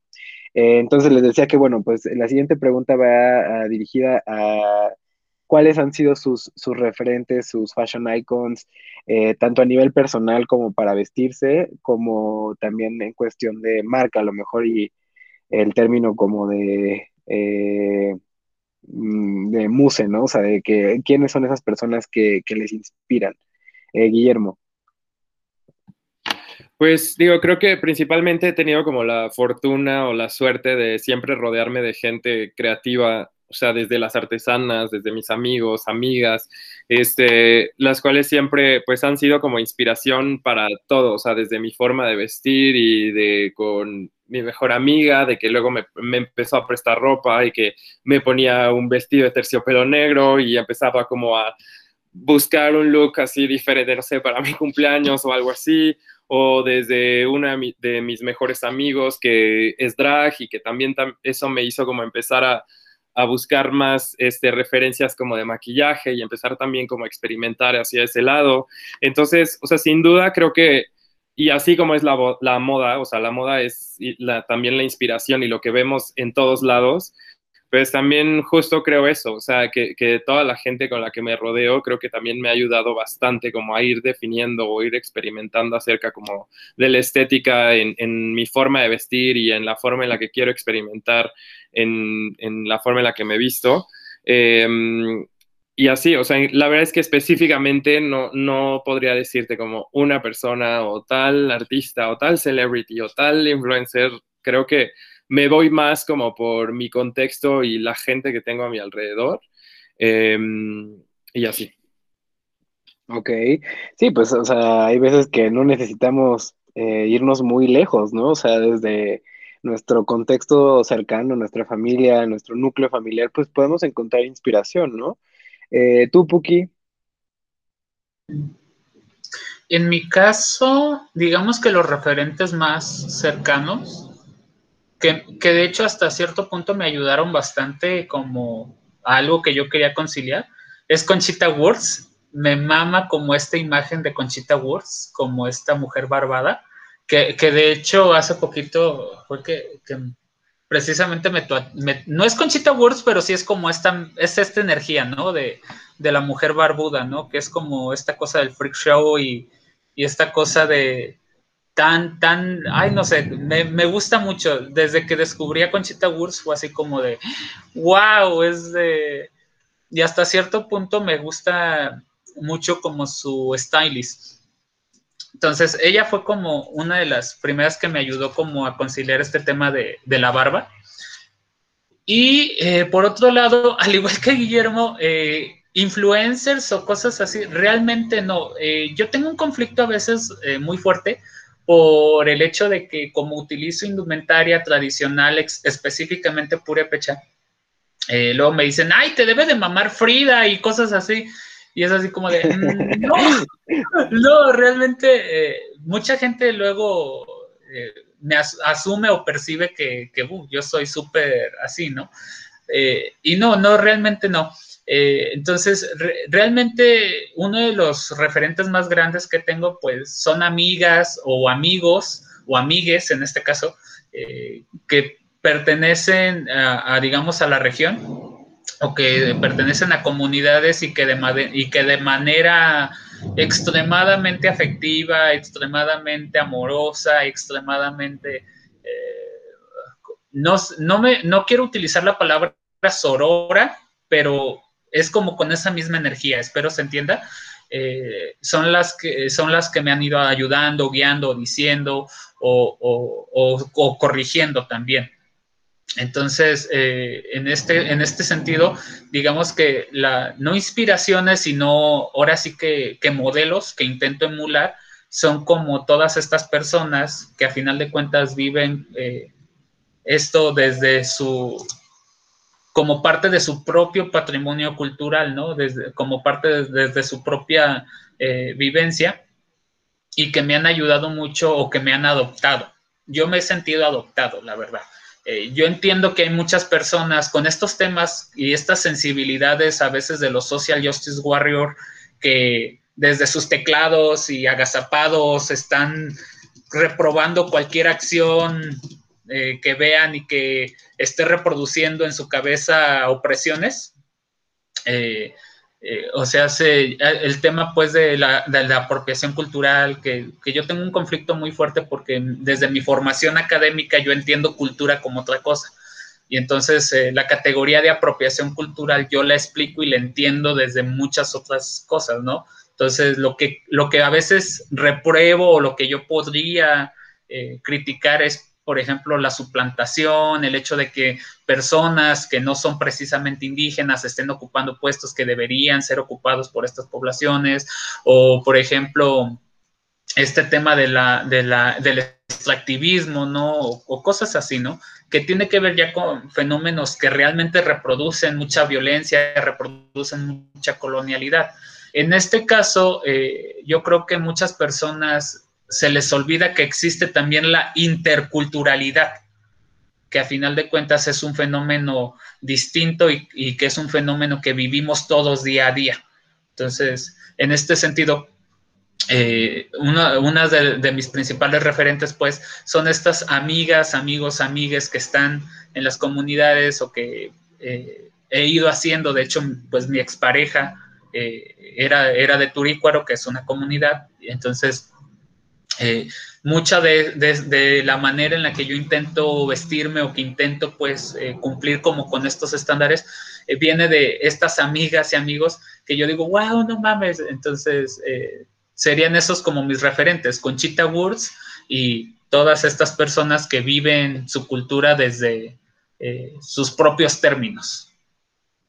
Ok, ok, sí, pues también la importancia de rodearnos con gente eh, pues no solo que nos acepte, sino gente como similar a, nosotros, ¿no? Que, tenga experiencias similares y que con la que podamos compartir, ¿no? También es importante esto que estamos haciendo ahorita, llevarlo a, una parte más eh, cotidiana, ¿no? De, en la que podamos platicar con, con nuestras amistades, ¿no? Sobre estos temas y, eh, sentir ese apoyo, ¿no? El término este que creo que últimamente ha tenido más fuerza, que es esto de la chosen family, ¿no?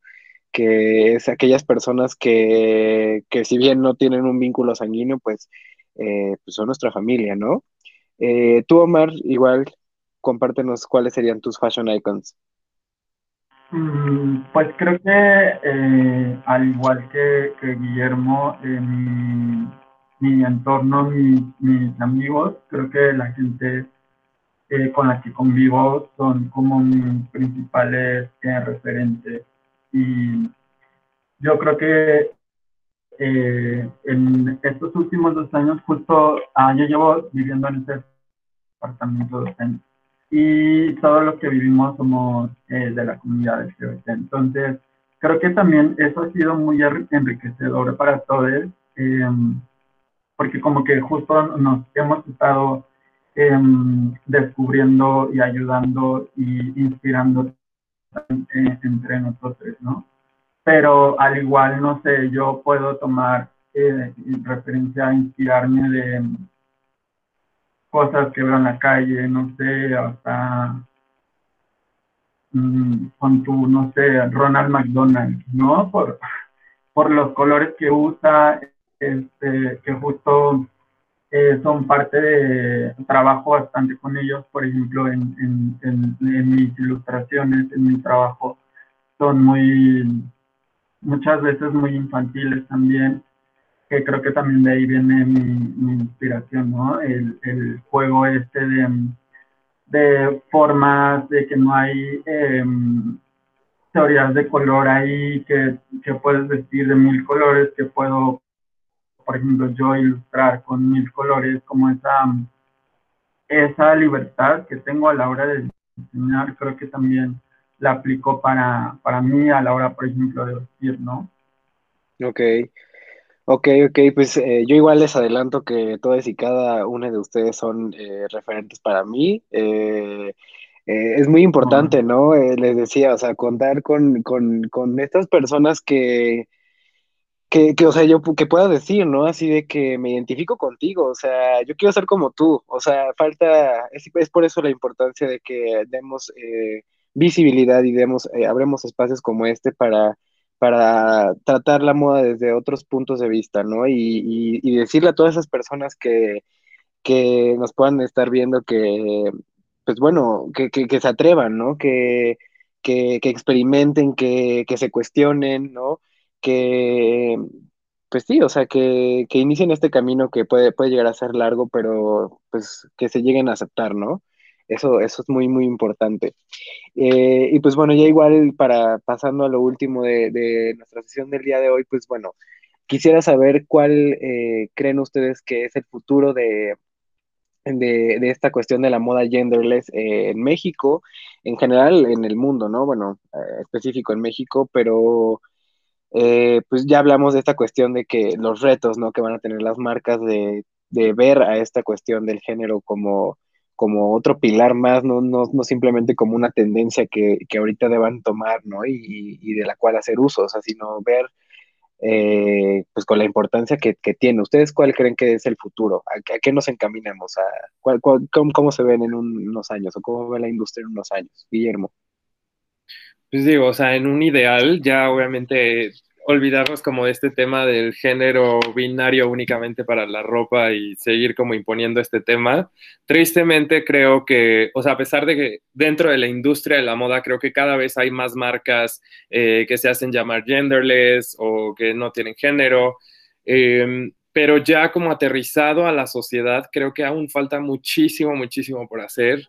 Em, es como, apenas están como las propuestas, pero falta que aterrice a un nivel masivo y que pues obviamente no solamente tiene que ver el tema de ropa, sino también todo este tema del machismo, de la homofobia, de la transfobia que hay este, en toda la sociedad, en todo México, que pues no solamente son ciertos... Eh, o sea, ciertas personas o ciertas comunidades, sino es más allá. O sea, creo que pues nos toca como, o sea, nosotros como diseñadores sin duda tenemos esta responsabilidad de seguir creando y seguir tratando de cambiar este, el mundo a través como de nuestra visión, eh, seguir insistiendo, pero pues sí creo que todavía falta mucho eh, no para desilusionarnos, sino para echarle aún más ganas este, y seguir tratando de romper como con todos estos estigmas. Em, que, o sea, y no, no solamente hablo como en México, sino en todo el mundo, es algo que sí está cambiando, pero creo que sin duda tiene que cambiar muchísimo más rápido y que es un problema que va como en la raíz de la sociedad. O sea, no solamente como el tema moda, sino todo en general. Ok, ok. Eh, Puki. Ok, con, con referente a, la pregunta del futuro de todo esto, yo creo que, bueno, siento yo que ahorita estamos viviendo un parteaguas bastante interesante en donde, y se los digo yo desde una perspectiva en donde cuando yo tenía 17, 18 años, era imposible o casi imposible ver como personas que se dieran la oportunidad de ser, de vestir, de actuar, de llevar como este fashion statement, de llevar como este, este performance al vestir, eh, que se escapara pues de, estos eh, esquemas de género de manera tan naturalizada, no porque no, no hubiera. Volviendo, por ejemplo, a, la primera pregunta o a la segunda pregunta, eh, yo cuando hablaba de, este tema de, que muchas veces creemos que somos los primeros, yo, por ejemplo, recuerdo mucho a, personas o a jotos que cuando yo era niño tenían ellos 50 o inclusive 60 años, ¿no? Que eran como los jotos del pueblo. O recuerdo mucho a estas mujeres trans que deambulaban en el pueblo, ¿no? Y era una cosa, eh, o sea, se, que era extremadamente, no sé cómo decirlo, pero que salían, que sobresalían, que era una cosa que resaltaba en la homogeneidad que era pues la sociedad en la que yo crecí. Y hoy día yo veo a chicos de 16, 15, 17 años en la calle siendo estos seres fabulosos con esta, esta ropa eh, que se escapa como de estos términos y estas cosas, y me parece como algo extremadamente positivo. Yo creo que a nivel social, como dice Guillermo y concuerdo con él, aún nos hace mucha falta trabajar muchos temas. Eh, y creo que una de las cosas importantísimas es de dejar de ser una población token. Eh, creo que el tema LGBT hoy en día funciona como una, cosa o una, una, cosa token como el token, no solo del tema del mercado, por ejemplo, de las grandes marcas, eh, las grandes eh, firmas de ropa, eh, los políticos, seguimos siendo como esta cosa de, ok, nos queremos ver progresistas, pues vamos a poner una persona entre más racializada, entre más interseccionada, o sea, como que esta cosa de, para vernos súper progresistas, pero realmente en, la, en el discurso eh, dista mucho de la práctica, ¿no? Sí, sí, pero, sí, pero, adición, pero eh, creo que hoy en día estamos viviendo pues un parteaguas en donde cada vez son más visibles eh, y más naturalizadas este tipo de condiciones o este tipo de expresiones no binarias y me parece algo fabuloso. Y es algo que se está trasladando en muchos ámbitos. Es decir, vemos, por ejemplo, las red carpets, las red carpets, las alfombras rojas, perdón, y vemos cada vez a, a estos íconos, a estos actores, a estos eh, miembros de los gremios más mainstream de entretenimiento y que a final de cuentas eh, su, cómo actúan terminan siendo referentes para otras personas que se están dando oportunidad de jugar un poco más. Vemos a hombres heterosexuales eh, que están jugando un poco más con los colores, con los trajes, con un montón de cosas y eso a mí me parece algo fabuloso porque a final de cuentas termina siendo reflejo de que ya hay un ya hay mayor apertura, ¿no? Lo que antes se hubiera criticado como, ah, es que fue un desastre y, y cómo se, se atrevió a usar eso, hoy en día es aplaudido, entonces eso me parece fabuloso. Eh, entonces creo que el futuro de esto es que... Eh, creo que el futuro de la moda genderless eh, está en manos de las pequeñas propuestas de las personas que desde dentro de la comunidad, desde dentro de la vivencia, están haciendo ropa o están haciendo prendas o accesorios o demás cosas pensando en personas que comparten sus mismas condiciones y eso a mí me parece bastante fabuloso.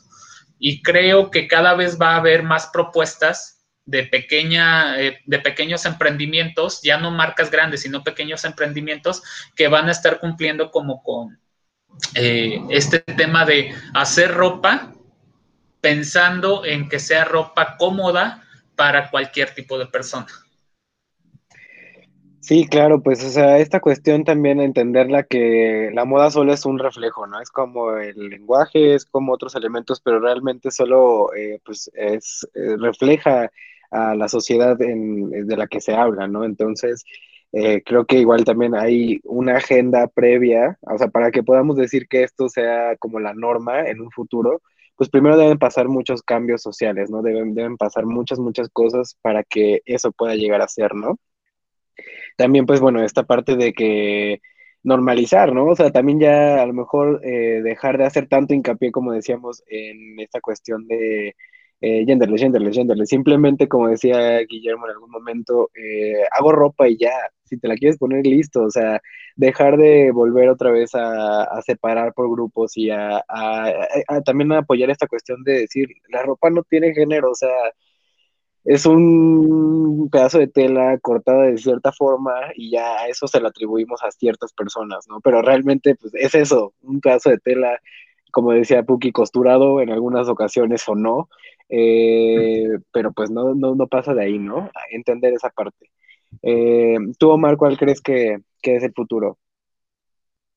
Pues sí, creo que justo coincido con, con ambos este, que ya se, se, está haciendo, que aún falta muchísimo por hacer todavía, pero creo que también algo importante es predicar con el ejemplo que, como marca, por ejemplo, ¿no? Que eh, cada vez veo, no sé, por ejemplo, en redes sociales, muchísimos posts, ¿no? Sobre eh, visibilidad, sobre X, miles temas que, que que deberían de trabajarse, que se están trabajando, pero eh, pues que no se quede justamente solamente en compartir un post, ¿no? O sea, llevarlo a, la vida y, y justo, o sea, predicar con el ejemplo, ¿no?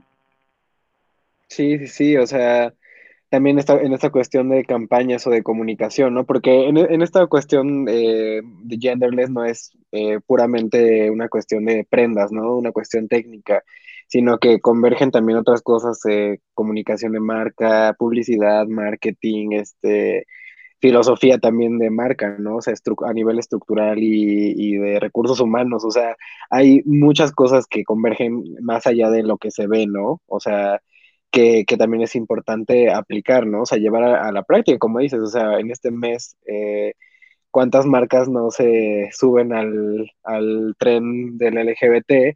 y ya pasa, o sea, primero de julio y se olvidan de esto hasta el año que viene, ¿no? También existimos todos los días, ¿no? O sea, yo no existo solo en junio y ya me guardo en el closet así hasta el otro año y vuelvo a salir, ¿no? O sea, yo vivo todo el año, los 365 días, ¿sí? entonces eso es importante también eh, que lo mencionáramos. Y pues bueno, creo que la plática de hoy, eh, no sé si concuerdan conmigo, eh, ha sido muy enriquecedora. Hemos tocado muchos temas eh, abordados desde distintos puntos de vista, eh, lo cual creo que, pues bueno, ha resultado en, una plática muy, eh, muy, muy rica, ¿no? Muy, muy diversa y con, muchas, con muchos puntos de vista. Entonces, ya para terminar, me gustaría hacer, pues, una ronda de conclusiones finales. Igual las haremos en orden de cómo fueron participando. Entonces, Guillermo, ¿algo que quieras comentar a manera de conclusión? Sí, pues eh, creo que es muy importante que empecemos a cuestionarnos acerca de todos, todo lo que pensamos, toda nuestra educación, todo lo que hacemos. Em, creer que porque algo así ha sido siempre, eso no significa que sea correcto o que sea bueno. Eh, entonces creo que sí tenemos que, que, seguir cuestionándonos y cuestionar como la sociedad en general y a la gente que nos rodea, como para poder eh, pues de construirnos internamente y también hacia afuera y lograr ir reconstruyéndonos poco a poco acerca de todos estos estigmas eh, desde la parte de género, desde todo el tema de identidad de género y poco a poco irnos abriendo como a nuevos horizontes para ir cambiando poco a poco esta sociedad y pues digo, al final creo que lo único que queremos todos es pues ser nosotros mismos y pues ya, o sea, estar abiertos siempre como al diálogo, eh, estar abiertos a seguir como platicando y seguir teniendo este tipo de pláticas y también estar abiertos a escuchar diferentes opiniones eh, para ir creciendo poco a poco como individuos. Ok, muchísimas gracias, Puki. Ok, como reflexión final, yo quiero decirles a, todas las personas que escuchen esto, eh, que tenemos una oportunidad grandísima de convertirnos en los adultos que ese niño que cuando nosotros éramos niñas necesitamos en algún momento, ¿no? Entonces, ahora que tenemos la capacidad y que el tiempo ha cambiado, eh, podemos reconciliarnos con ese niño o esa niña o ese niñe que no se le permitió vestir, que no se le permitió usar, que no se le dejó hacer, que no se le dejó hablar, y conciliarnos y consentirlo y chiquearlo, chiquearla y chiquearle y dejarlo ser, porque a final de cuentas nos, somos, nosotros somos ahora el adulto o adulta o adulte que ese niño necesitó y que ese niño sigue necesitando. Ok, muchísimas gracias. Omar. Em, creo que de mi parte, igual para las personas que aún tienen miedo de expresarse eh, como son o como quisieran expresarse, eh, pues les diría que, em, que no se presionen, que igual es un proceso que, que todos eh, lo vivimos de diferentes formas y que se tomen su tiempo de aceptarse, como me lo dijo este chico, que hay que aceptarnos nosotros para que los demás nos acepten, para que los demás nos entiendan, para que los demás nos quieran, tenemos que querernos nosotros primero. Entonces, ya mi conclusión, justo que que si en algún momento, o sea, se sienten soles, que hay muchísimas personas como, como, como ellas, como nosotros, que, con los que se pueden apoyar y, y pues justo que, que se presenten, que, que como ellas son, o sea, que, que vivan y ya. Ok, pues sí, muchísimas gracias. Pues sí, también hacerles eh, el recordatorio que, pues, que hay que ser personas empáticas, ¿no? Que creo que con esto es un claro ejemplo de la cantidad de cosas a, la que, a las que nos enfrentamos nosotros, las personas de la diversidad. Eh, entonces, pues tratar de ser un poco más, personas más compasivas, ¿no? Tener un poco más de, de, eh, este cuidado por, por la otredad, ¿no? Y por, y por pues, las dificultades que pudieran estar viviendo. Eh, y pues bueno, ya con esto llegamos al final eh, del panel del día de hoy. A nombre de Why Not Magazine les quiero dar las gracias por haber estado aquí compartiendo sus muy valiosas experiencias. Eh, a todas las personas que estén viendo esto, les invito a seguirnos en nuestras redes sociales, at Why Not Magazine en Instagram, Why Not Magazine en Facebook y en la revista en línea www.whynotmag.com y a seguir a nuestro panel en sus redes sociales. Guillermo. Eh, pues en Instagram y Facebook me pueden buscar, o sea, por la marca Guillermo Jester con J, eh, MX, o la personal que es Guy Jester, G-U-I, Jester con J. Eh, y cualquier cosa ahí con gusto nos estaremos viendo. Ok, Puki. Ok, a mí me pueden seguir en Twitter, en Instagram y ahorita ya me acabo de abrir un TikTok porque es lo que hacen las mocedades, eh, como Puki-de Alabama. Eh, Puki con K de kilo y con I latina, ¿va? Y por ahí me pueden estar saludando y yo les mando besitos. Muchísimas gracias. ¿Y tú, Omar? Eh, yo estoy igual en, en, todas las redes sociales como arroba guion bajo Omar guion bajo Ok, pues bueno, eh, muchísimas gracias. Esto ha sido todo por el día de hoy. Eh, nos vemos en una próxima edición.